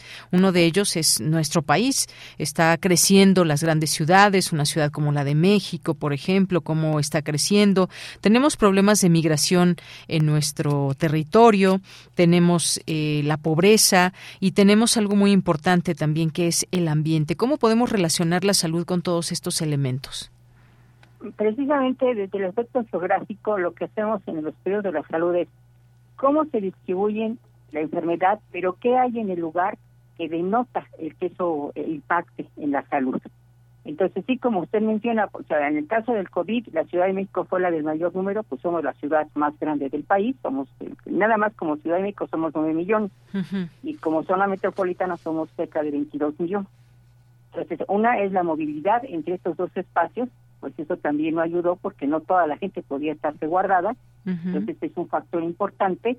Y también en el caso de la migración, bueno, es una migración temporal por los espacios y, su forma de, interactuar como ciudades. Entonces sí afectó a las, las, concentraciones donde hay más gente y la movilidad. Se debe de estarse mm, vigilando más que controlando, pero sí vigilando. Aquí, pues, por eso que se pide tanto el que se cumplan con las normas que se pidió, ¿no? La sana distancia, el que se lave las manos, que es lo que puede ayudar a no seguir el contagio. Así es. Bueno, pues todos estos elementos muy interesantes porque estamos viendo la relación geografía y salud, que es una eh, una mirada también muy interesante en todo esto. Se pueda, podemos hablar de otros siglos, como pues los médicos eh, han realizado estudios de enfermedades y condiciones físicas de los lugares, es decir, las topografías médicas. Eh, también, por ejemplo, la medicina que, que surge en la medicina, la corriente higienista, que se estudia la ambiente y el medio social. Háblenos un poco de esto que me parece también muy interesante abordar porque la enfermedad muchas veces es un producto social de cómo vivimos, cómo nos relacionamos con, con nuestro medio ambiente, qué consumimos, qué estamos haciéndole al ambiente para tener la salud que tenemos. Sí, eso es muy importante. Eh, como le mencionaba yo, por ejemplo, en el invierno, ¿por qué este, crecen los casos con problemas respiratorios? Porque los virus de las vías respiratorias este, se cultiva más por las cuestiones frías, entonces por eso hay que estar cuidando. En el caso de otros tipos de, por ejemplo, los ambientes más cálidos y húmedos afectan no tanto con virus, sino con vectores, como el del dengue. Entonces hay que estar vigilando esos espacios en cuanto a que se pueden sanitizar para evitar que se contagien más. Y si el ambiente va a jugar un papel importante en mucho tiempo, o sea, desde los griegos hasta principios del siglo XX, eh, al lugar le daban un papel muy importante y sobre todo con la higiene más que otra cosa no también eh, si el ambiente no es bueno y esto también desde los hijos lo tenían pues consideran que son lugares con miasmas la ciudad de las miasmas porque el ambiente causa problemas a la salud bueno, pues sí, muy interesantes todos estos datos, el significado de la salud y bueno, pues sabemos equilibrio entre el cuerpo, la mente del hombre y entre este y el ambiente que lo rodea. No debemos de olvidar todo esto, así que este equilibrio es una sensación de bienestar físico, mental y social. Todo esto tiene sus connotaciones específicas cuando hablamos de lo físico, cómo nos mantenemos bien físicamente hablando, cómo nos mantenemos en la parte mental, nuestra salud mental, pero también en la parte social. Y aquí es donde también entra esta interrelación, esta relación que tenemos con el ambiente, por ejemplo. Pues muchas gracias, doctora. No sé si desea agregar algo más. Pues no, que esto nos sirva, o sea, hayamos adquirido todos conciencia de que tenemos que estar vigilantes, uno como individuo en su salud, no, que no nos vuelva a impactar, que no, no nos dimos cuenta que estábamos enfermos, y que a todos nos sirva esto, ¿no? Que no sea en vano esta, esta crisis que vivimos para que también nosotros también tengamos una, una mejor conducta en cuanto a nosotros mismos. Claro, de manera personal las reflexiones, pero también, por supuesto, a nivel colectivo, a nivel mundial o a nivel global. Muchas gracias, doctora. Gracias a ustedes. Hasta luego, muy buenas tardes. Gracias a la doctora María del Carmen Juárez Gutiérrez, quien es investigadora del Departamento de Geografía Social del Instituto de Geografía de la UNAM. Continuamos. Prisma RU. Relatamos al mundo. Vamos ahora con la siguiente información. Presentan el libro Migración Interna y Desarrollo en México de Jaime Sobrino. La información con Cristina Godínez.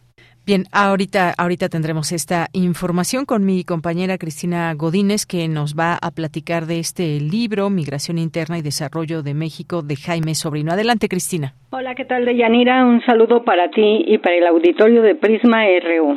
Se trata de una publicación del Centro de Estudios Demográficos Urbanos y Ambientales de El Colegio de México. En la presentación, Silvia Giorgiuli, presidenta de El Colmex, comentó que la investigación abarca de 1900 a 2020 y muestra el rostro del país en términos del carácter urbano y de la conformación territorial de la población. Es muy importante en ese sentido tener un libro que hace un, un recuento de la migración interna y que le da justamente su lugar a la migración dentro del proceso de desarrollo del país. Eh, aunque el libro está centrado en México, eh, Luis Jaime ha participado después de muchos años en una, en una discusión más amplia y en grupos de trabajo con América Latina.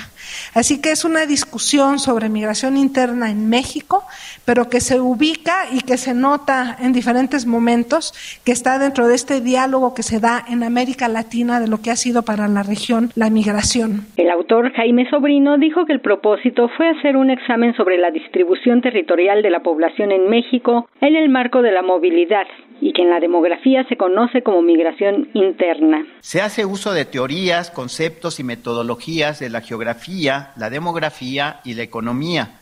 Y además se intenta hacer una perspectiva de evolución histórica. Para todo ello se hace uso de datos, creo que es una de, las, de mis cosas fuertes, el, el manejo de datos, que se convierten en información y estos datos provienen principalmente de los censos de población y vivienda desde el año de 1895 que fue el primero, hasta el último del año 2020. En específico, la información que se utiliza son aquellos que comparan el lugar de nacimiento y el lugar de residencia hace cinco años en relación al lugar de residencia en el momento del levantamiento censal. Son tres los elementos que se interrelacionan a lo largo del texto, la población, la economía y el territorio. Jessica Nájera, investigadora de El Colmex, consideró que uno de los grandes aportes del libro tiene que ver con la disciplinariedad. Las distintas disciplinas desde las que él construye el libro en, en general participan la economía, los estudios urbanos, la demografía, la sociología y la historia incluso como una herramienta para contar el desarrollo tanto poblacional como de distribución territorial y de desarrollo y economía en el país. De Yanira, el libro Migración Interna y Desarrollo en México se puede adquirir en el Colegio de México. Este es mi reporte. Buenas tardes. Gracias, Cristina Godínez. Nos vamos ahora a la información internacional a través de Radio Francia. Relatamos al mundo. Relatamos al mundo.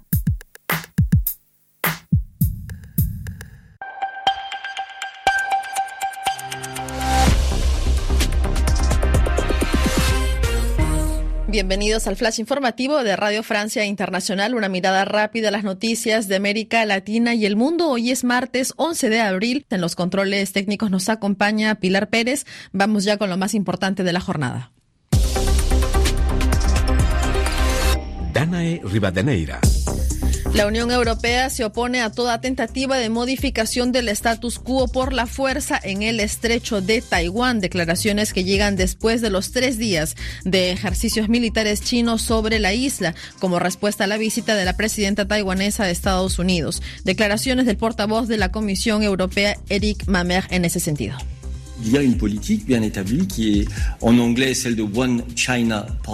Hay una política bien establecida, que es la de One China Policy, y en correlación a esa política, continuaremos con el llamado a la paz y la estabilidad en el estrecho de Taiwán. Nos posicionaremos fuertemente contra toda voluntad de cambio unilateral de status quo, en específico si es a través del uso de la fuerza.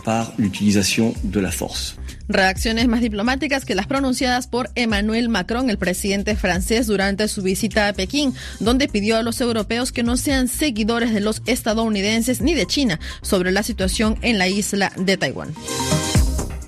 Hoy Macron inicia una visita de Estado de dos días a Holanda, la primera de un presidente francés en el país en 23 años. Macron pronunciará un discurso sobre la soberanía económica e industria de la Unión Europea frente a China y Estados Unidos. Los países del este de Europa siguen muy apegados a la OTAN y a la protección de Estados Unidos y miran con recelo la defensa europea preconizada por Francia, aunque París insiste en que es complementaria a la Alianza Atlántica. Joe Biden llega este martes por la noche a Belfast, la capital de Irlanda del Norte, para asistir a las conmemoraciones del 25 aniversario del acuerdo de paz que puso fin a tres décadas de violencia mortífera en esta provincia británica. Una visita simbólica tanto en el ámbito diplomático como económico.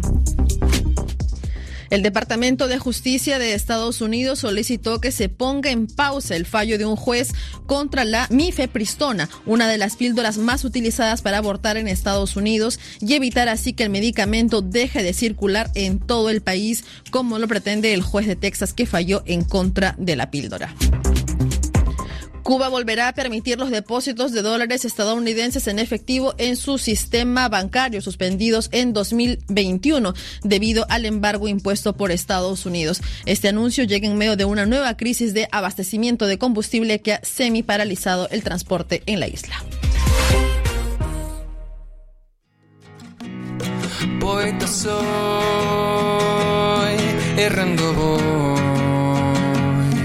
Buscando el sonido que dejó tu voz, mi corazón, alcanzando el tuyo es un destino decidido, escúchame. Poetas errantes. Ya estamos aquí en la sección de Poetas Errantes y me da muchísimo gusto recibir a Julio II que hoy nos acompaña en este martes 11 de abril. ¿Cómo estás, Julio? Buenas tardes. Buenas tardes. Muy bien, Dayanira, aquí de regreso después de Semana Santa con los poetas. Julio, pues cuéntanos qué vamos a escuchar el día de hoy. La cápsula habla sobre los migrantes o sobre la migración. Surge principalmente debido a la gran cantidad de personas que han migrado en los últimos años, migración a la que parece inevitable ser indiferente, precisamente por esa gran cantidad donde incluso viajan niños solos rumbo a Estados Unidos.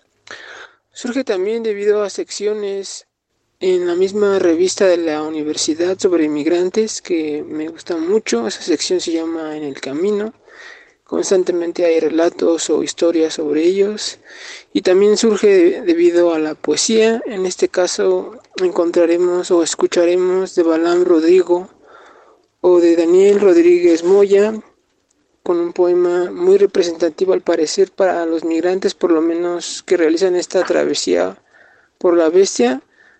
El poema que más aparece en este guion precisamente se llama así, La bestia de Daniel Rodríguez Moya. Migración, migrantes, un tema, por supuesto, con muchos, con muchas formas de verle, de pensarle, de entrarle a discutir este tema. Bien, pues vamos a escucharla si te parece bien. Y Dios también estaba en exilio, migrando sin término. Viajaba montado en la bestia y no había sufrido crucifixión, sino mutilación de piernas y brazos, mudo y cenizo todo él. Cada vez veo más hondureños pidiendo dinero aquí. ¿A eso vienen? Y de seguro es para tomar y drogarse. Mejor dales algo, o al rato van a estar robando. Queda atrás Guatemala, Honduras, Nicaragua, El Salvador. Un corazón de tierra que late acelerado. Es que ya son demasiados que se queden en su país. Y no piden, exigen. Qué bueno que les mandan a los policías a la frontera garrote y gas. Sí, sí, ya parece invasión con sus caravanas. No podemos atenderlos a todos. Primero son los de aquí. Nadie duerme en el tren, sobre el tren. Agarrados al tren, todos buscan llegar a una frontera, a un sueño dibujado como un mapa con líneas de colores. Una larga y azul que brilla como un río, que ahoga como un pozo. Si llegan hasta aquí, no se les dejará entrar. Regresarán a sus hogares. No van a poder entrar a nuestro país mientras que yo sea presidente de los Estados Unidos. Aplicaremos nuestras leyes y protegeremos nuestras fronteras.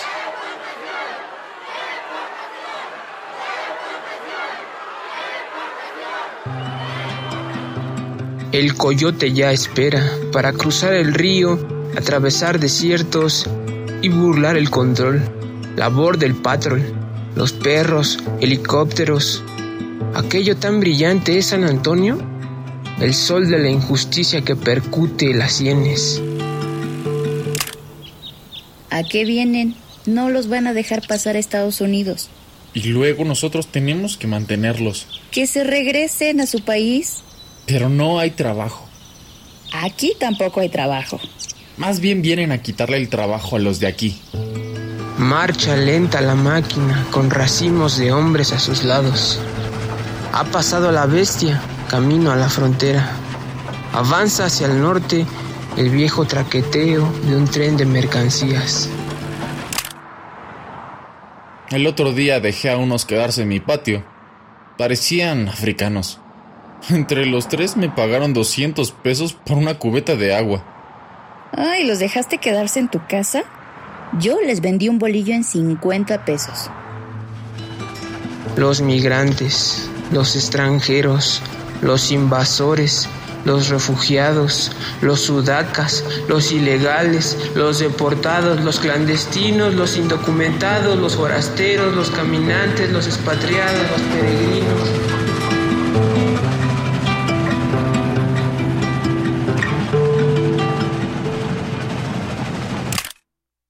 Ya estamos de regreso, Julio. Muchas gracias por este trabajo y que nos llena de reflexión, nos llena también, mm, pues, un poco hacer esa conciencia de cómo miramos al que es diferente, cómo miramos al que viene de otro país, que viene con otras costumbres, que viene, pues, en un paso que puede ser corto o una estancia eh, medianamente larga en nuestro país. ¿Cómo les miramos? ¿Cómo los vemos? ¿Qué pensamos de todo lo que tiene que ver con su paso migrante por nuestro país?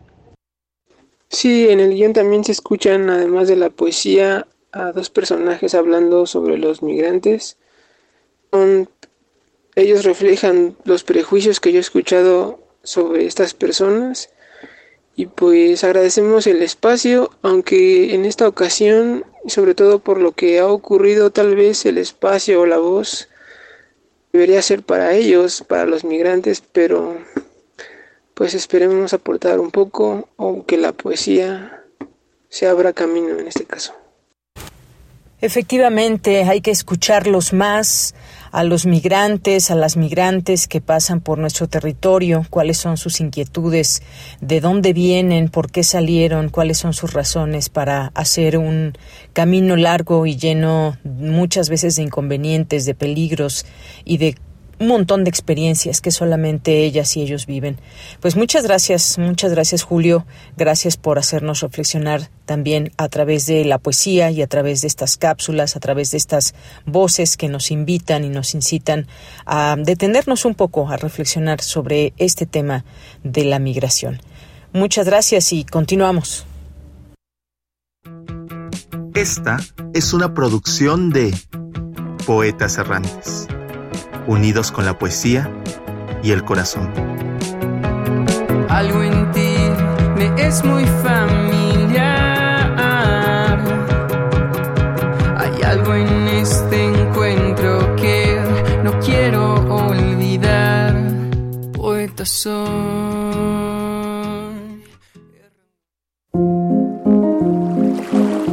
A la orilla de la tarde, con Alejandro Toledo.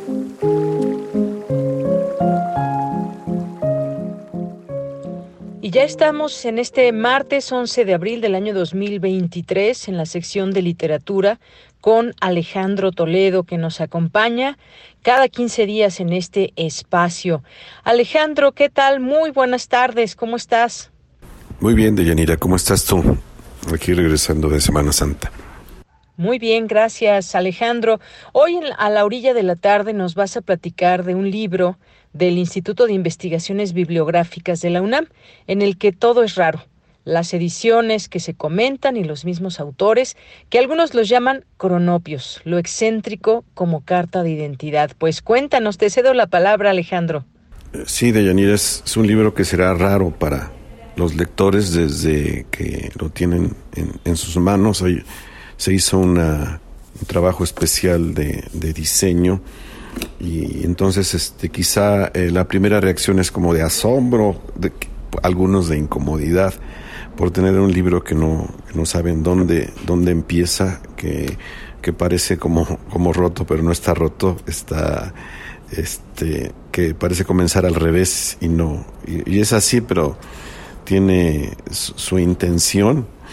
En la portada, este, incluso otra rareza es que está puesto el colofón o una especie de colofón que da el nombre del libro y el, coordinador, que es el director del Instituto de Investigaciones Bibliográficas de la Universidad, Pablo Pablo Mora. Entonces, el libro es resultado de un coloquio que hubo hace, hace algunos años en, en homenaje a Rubén Darío por los 100 años de su fallecimiento.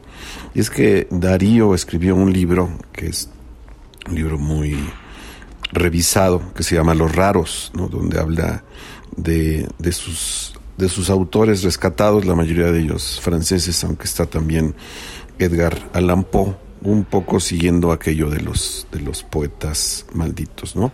Entonces, el, la clasificación de Darío se convirtió en una forma de, de referirse, que cada lector, digamos, tiene su, su lista de, de autores raros, de, de esas eh, figuras que están también llamadas excéntricas, eh, autores que no, no son muy mencionados, que están en los márgenes de la literatura, pero que tienen este, razones para ser para ser apreciados, ¿no? Entonces esta, es, esta fue una de las razones por las que se hizo el coloquio, distinguiendo eh, dos asuntos. Por un lado está los libros que podemos llamar raros o curiosos, dice Pablo Mora, aquel impreso que es valorado por su escasez o por ser el único de una edición. Entonces, eh, eh, un libro en sí mismo puede ser un libro raro. Y están, por otro lado, los, los autores, eh, que así los llamó Rubén Darío, y, este, y que Cortázar, por ejemplo, tenía una preferencia por aquellos autores que él llamaba cronopios, ¿no? Y, ese es, eh, esos son los dos terrenos en los que nos movemos, entre el, libro raro y el autor raro, ¿no? Eh, dice Pablo Mora, que, hace referencia, dice, a una agrupación de escritores con marcas comunes de diferentes procedencias, exóticas si se quiere, pero claramente con personalidades literarias insólitas y curiosas, ¿no? Eh, quizá los radioescuchas se preguntarán quiénes son estos autores raros, ¿no? Eh, de los que trata este, este libro también eh, de Chura Singular. Menciono, por ejemplo, algún, un, autor del siglo XIX que se llama Luis G. Inclán, quien hace la biografía de un caballo, que es, un, texto muy curioso que es revisado en este libro, ¿no? Eh, todos hemos oído hablar de don Justo, de don Justo Sierra, pero quizá pocos sepan que tuvo un hermano eh, de nombre Santiago, Santiago Sierra, eh, que escribió un, un, libro que se llama Viajes por una, por una oreja, ¿no? También hay algunos autores que son, fueron espiritistas, ya en el, en el siglo XX, eh, por ejemplo, aparecen eh, Fran Hernández, que es el autor del que yo hablo, en, al que yo me refiero en esta en este tomo, está un autor, Sergio Goldwartz, que pasó por, por México, y un, par de autores ya más conocidos como Juan José Arriola, que hacía además sus colecciones de editoriales como Los Presentes, Los Cuadernos del Unicornio y Gerardo, y Gerardo Denis, ¿no? Eh, ese es un poco el eh, parte de esta eh, lista, digamos, de esta galería de, de autores raros que son recorridos eh, en, en este libro del Instituto de Investigaciones Bibliográficas. ¿no? Hay un texto de Vicente Quirarte en el que él, revisa específicamente el, libro de Darío para um, hablar un poco de su actualidad. Y este Quirarte se, eh, se apropia de una paradoja de, de Oscar Wilde que, que, creo que puede resumir muy bien esta, esta eh, galería, digamos, ¿no? o este registro en el que nos estamos adentrando de los autores raros, dice. Decía Oscar Wilde, decía, es más interesante el poeta menor, pues mientras el mayor está enteramente preocupado por labrarse un pedestal y una fama que supera el paso de los años, el poeta menor apuesta todas sus energías a una noche sola, a una sola noche iluminada por fuegos de artificio. Esa es la paradoja de, Oscar Wilde.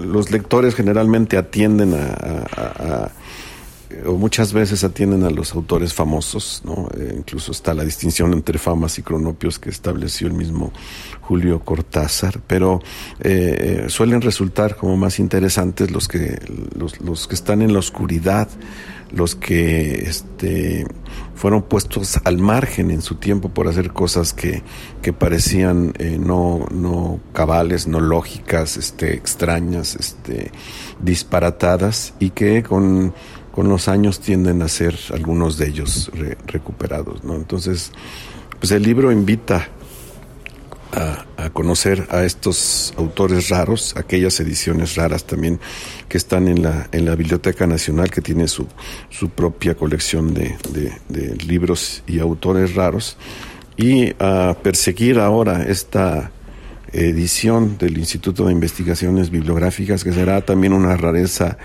editorial seguramente dentro de algunos años. Tuvo un tiro de reducido de 400 ejemplares, es una edición eh, muy, muy, muy, bien, eh, con buena hechura, digamos, con buen papel, eh, con es, es un, casi un, un libro de, de, de, arte, digamos, en el sentido de, de, de, todo el trabajo que se puso en el diseño para crear en el, en el lector esta sensación de extrañeza, de rareza que puede acompañarlo en su, en su conocimiento, en su visita a, a los autores raros y a las eh, ediciones raras, ¿no? Entonces, todo es raro aquí y, y, todo es, me parece como atractivo, tiene esa, esa eh, brillantez, digamos, de lo que no es común y de lo que podemos descubrir.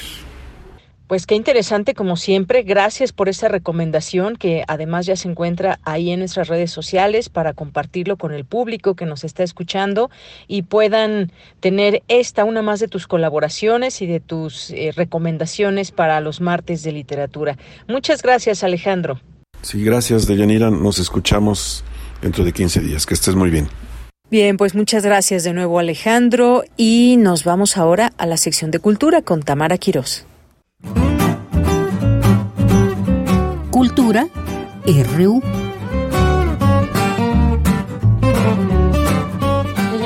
Saludarte y saludar al auditorio de Prisma RU. Muchas gracias a las y los que nos acompañan a través de las frecuencias de radio UNAM. Esta tarde abrimos espacio a las artes visuales y es que el próximo 13 de abril se inaugura El cuerpo es más grande que la historia, una exposición del artista plástico Noé Martínez, originario de Michoacán, México, es egresado de la Escuela Nacional de Pintura, Escultura y Grabado La Esmeralda. Algunos de los temas recurrentes en su obra son el lenguaje, la identidad, el proceso de colonización en el siglo XVI, así como los procesos de lucha y reivindicación de las comunidades indígenas. Te doy la bienvenida a nuestro espacio radiofónico, a este espacio también universitario, Noé, para que nos platiques acerca de la exposición El cuerpo es más grande que la historia, que próximamente estará en el Museo Universitario del Chopo, también un espacio universitario. Y me gustaría que nos platicaras cómo surge esta exposición y sobre todo ah, la investigación que se ha realizado para llegar a este proyecto. Hola, muchas gracias.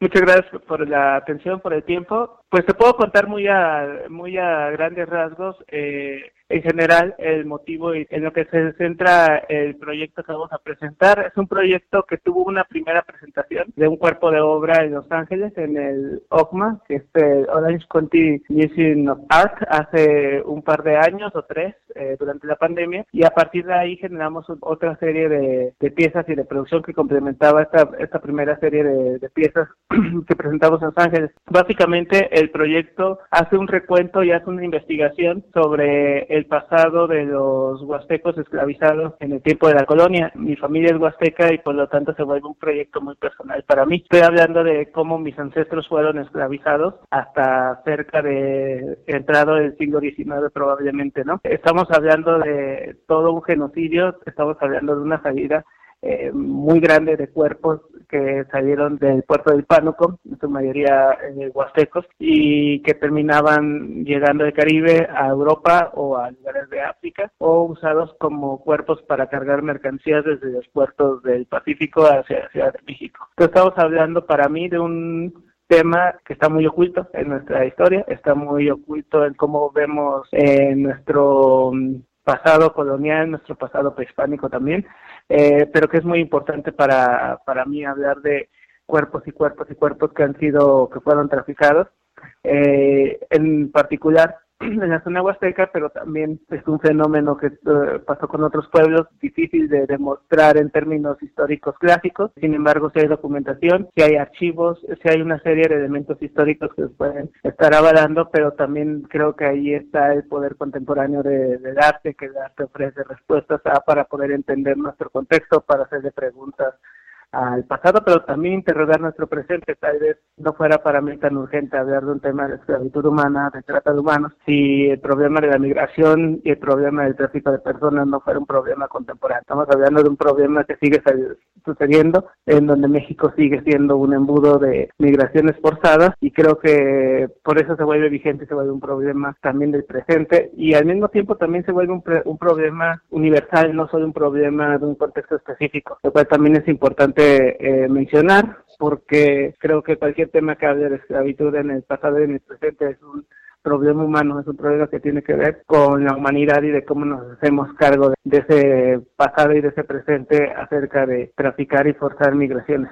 Noé, ¿cómo emular a través del arte o, a través de, los simbolismos esta experiencia que tú mencionas, ¿no? De esos cuerpos que cruzaron el Caribe, de estos cuerpos que han sido esclavizados, cómo hacerlo a través, como, como lo mencionas, ¿no? De traer el pasado al presente, pero también en un contexto de, de colonización. Sí, creo que justamente el arte juega con estos artefactos sensibles, con estos elementos que uno encuentra cuando ve una exposición y creo que precisamente el arte contemporáneo es un contexto donde confluyen varias disciplinas, varios saberes occidentales, pero también saberes de nuestros pueblos originarios o saberes no occidentales que a veces son más antiguos que nuestra ciencia contemporánea occidental.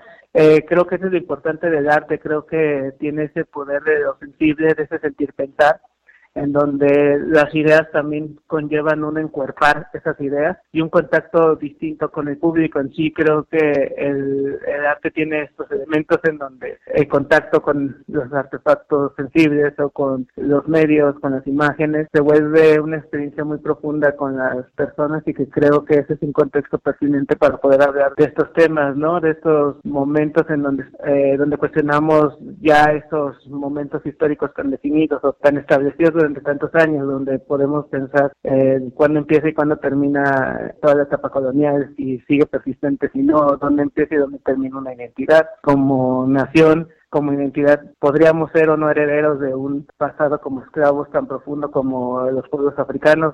Eh, son preguntas que creo que están interrogando desde la exposición y que creo que son el momento de empezarlas a hacer, ¿no? Creo que eh, me enfrento con una historia que tiene muy pocas referencias, el tema de esclavitud de gente de América utilizada como esclavos, más en particular en México tendemos a pensar que la esclavitud tiene que ver con cuerpos africanos llegando a América y es más amplio el fenómeno, ¿no? Por supuesto. Oye, ¿y cómo dialogan estos temas que nos mencionas con el trabajo de, las diversas colecciones que también has tenido a lo largo de tu historia? Tengo entendido que van a tener una charla inaugural el próximo 13 de abril y te va a estar acompañando Yumko Ogata Aguilar, que es una escritora y divulgadora ¿no? de antirracismo, originaria de Veracruz y que, bueno, hace también aquí un conjunto contigo, pues esta charla inaugural para la gente que nos escucha y que pueda acudir al Museo Universitario del Chopo. Sí, la charla es a las 7 de la tarde. Creo que esa es la oportunidad de hablar desde el punto de vista de un artista. Yo no escribo ensayo ni trabajo desde ese lugar y desde el punto de vista de alguien que trabaja desde ese lugar. Y que creo que es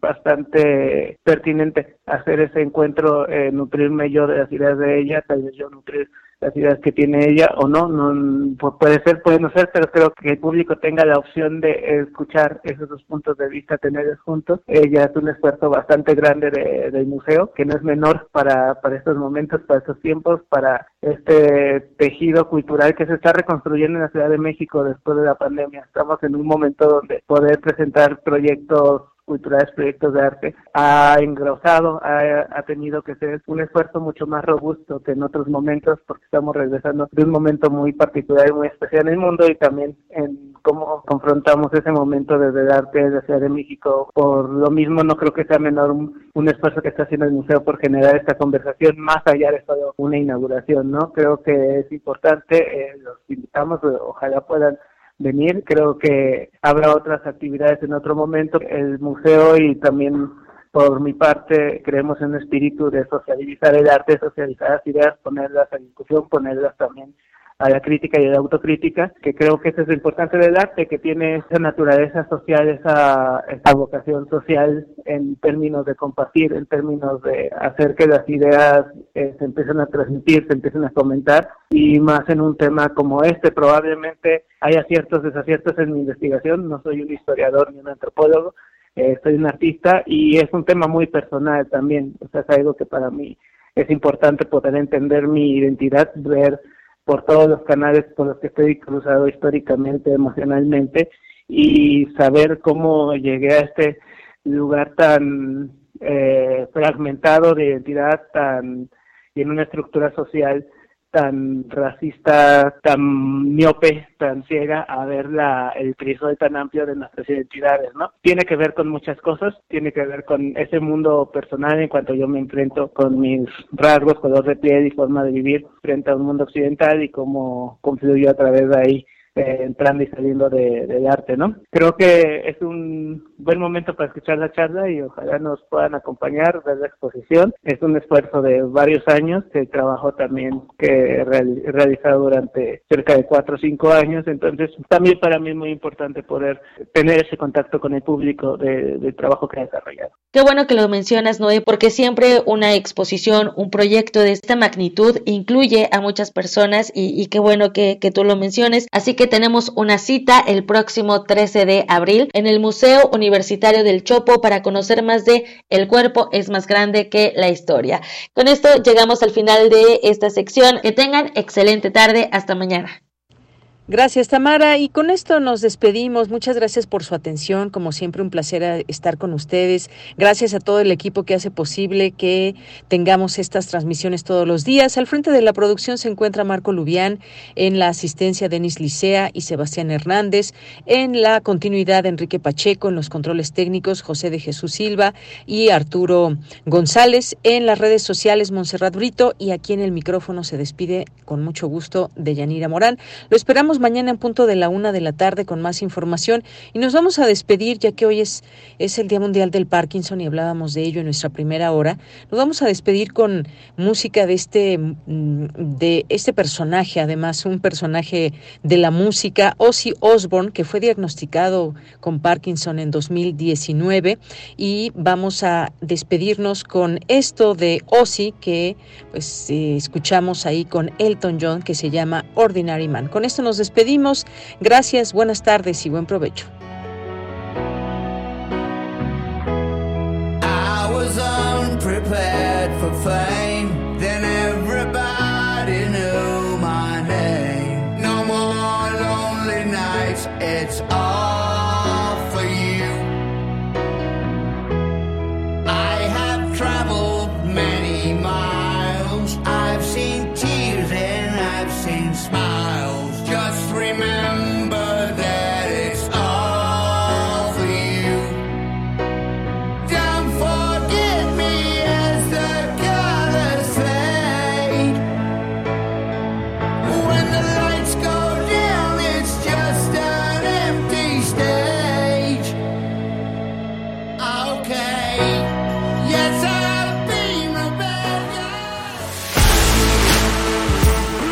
Radio UNAM presentó Prisma RU.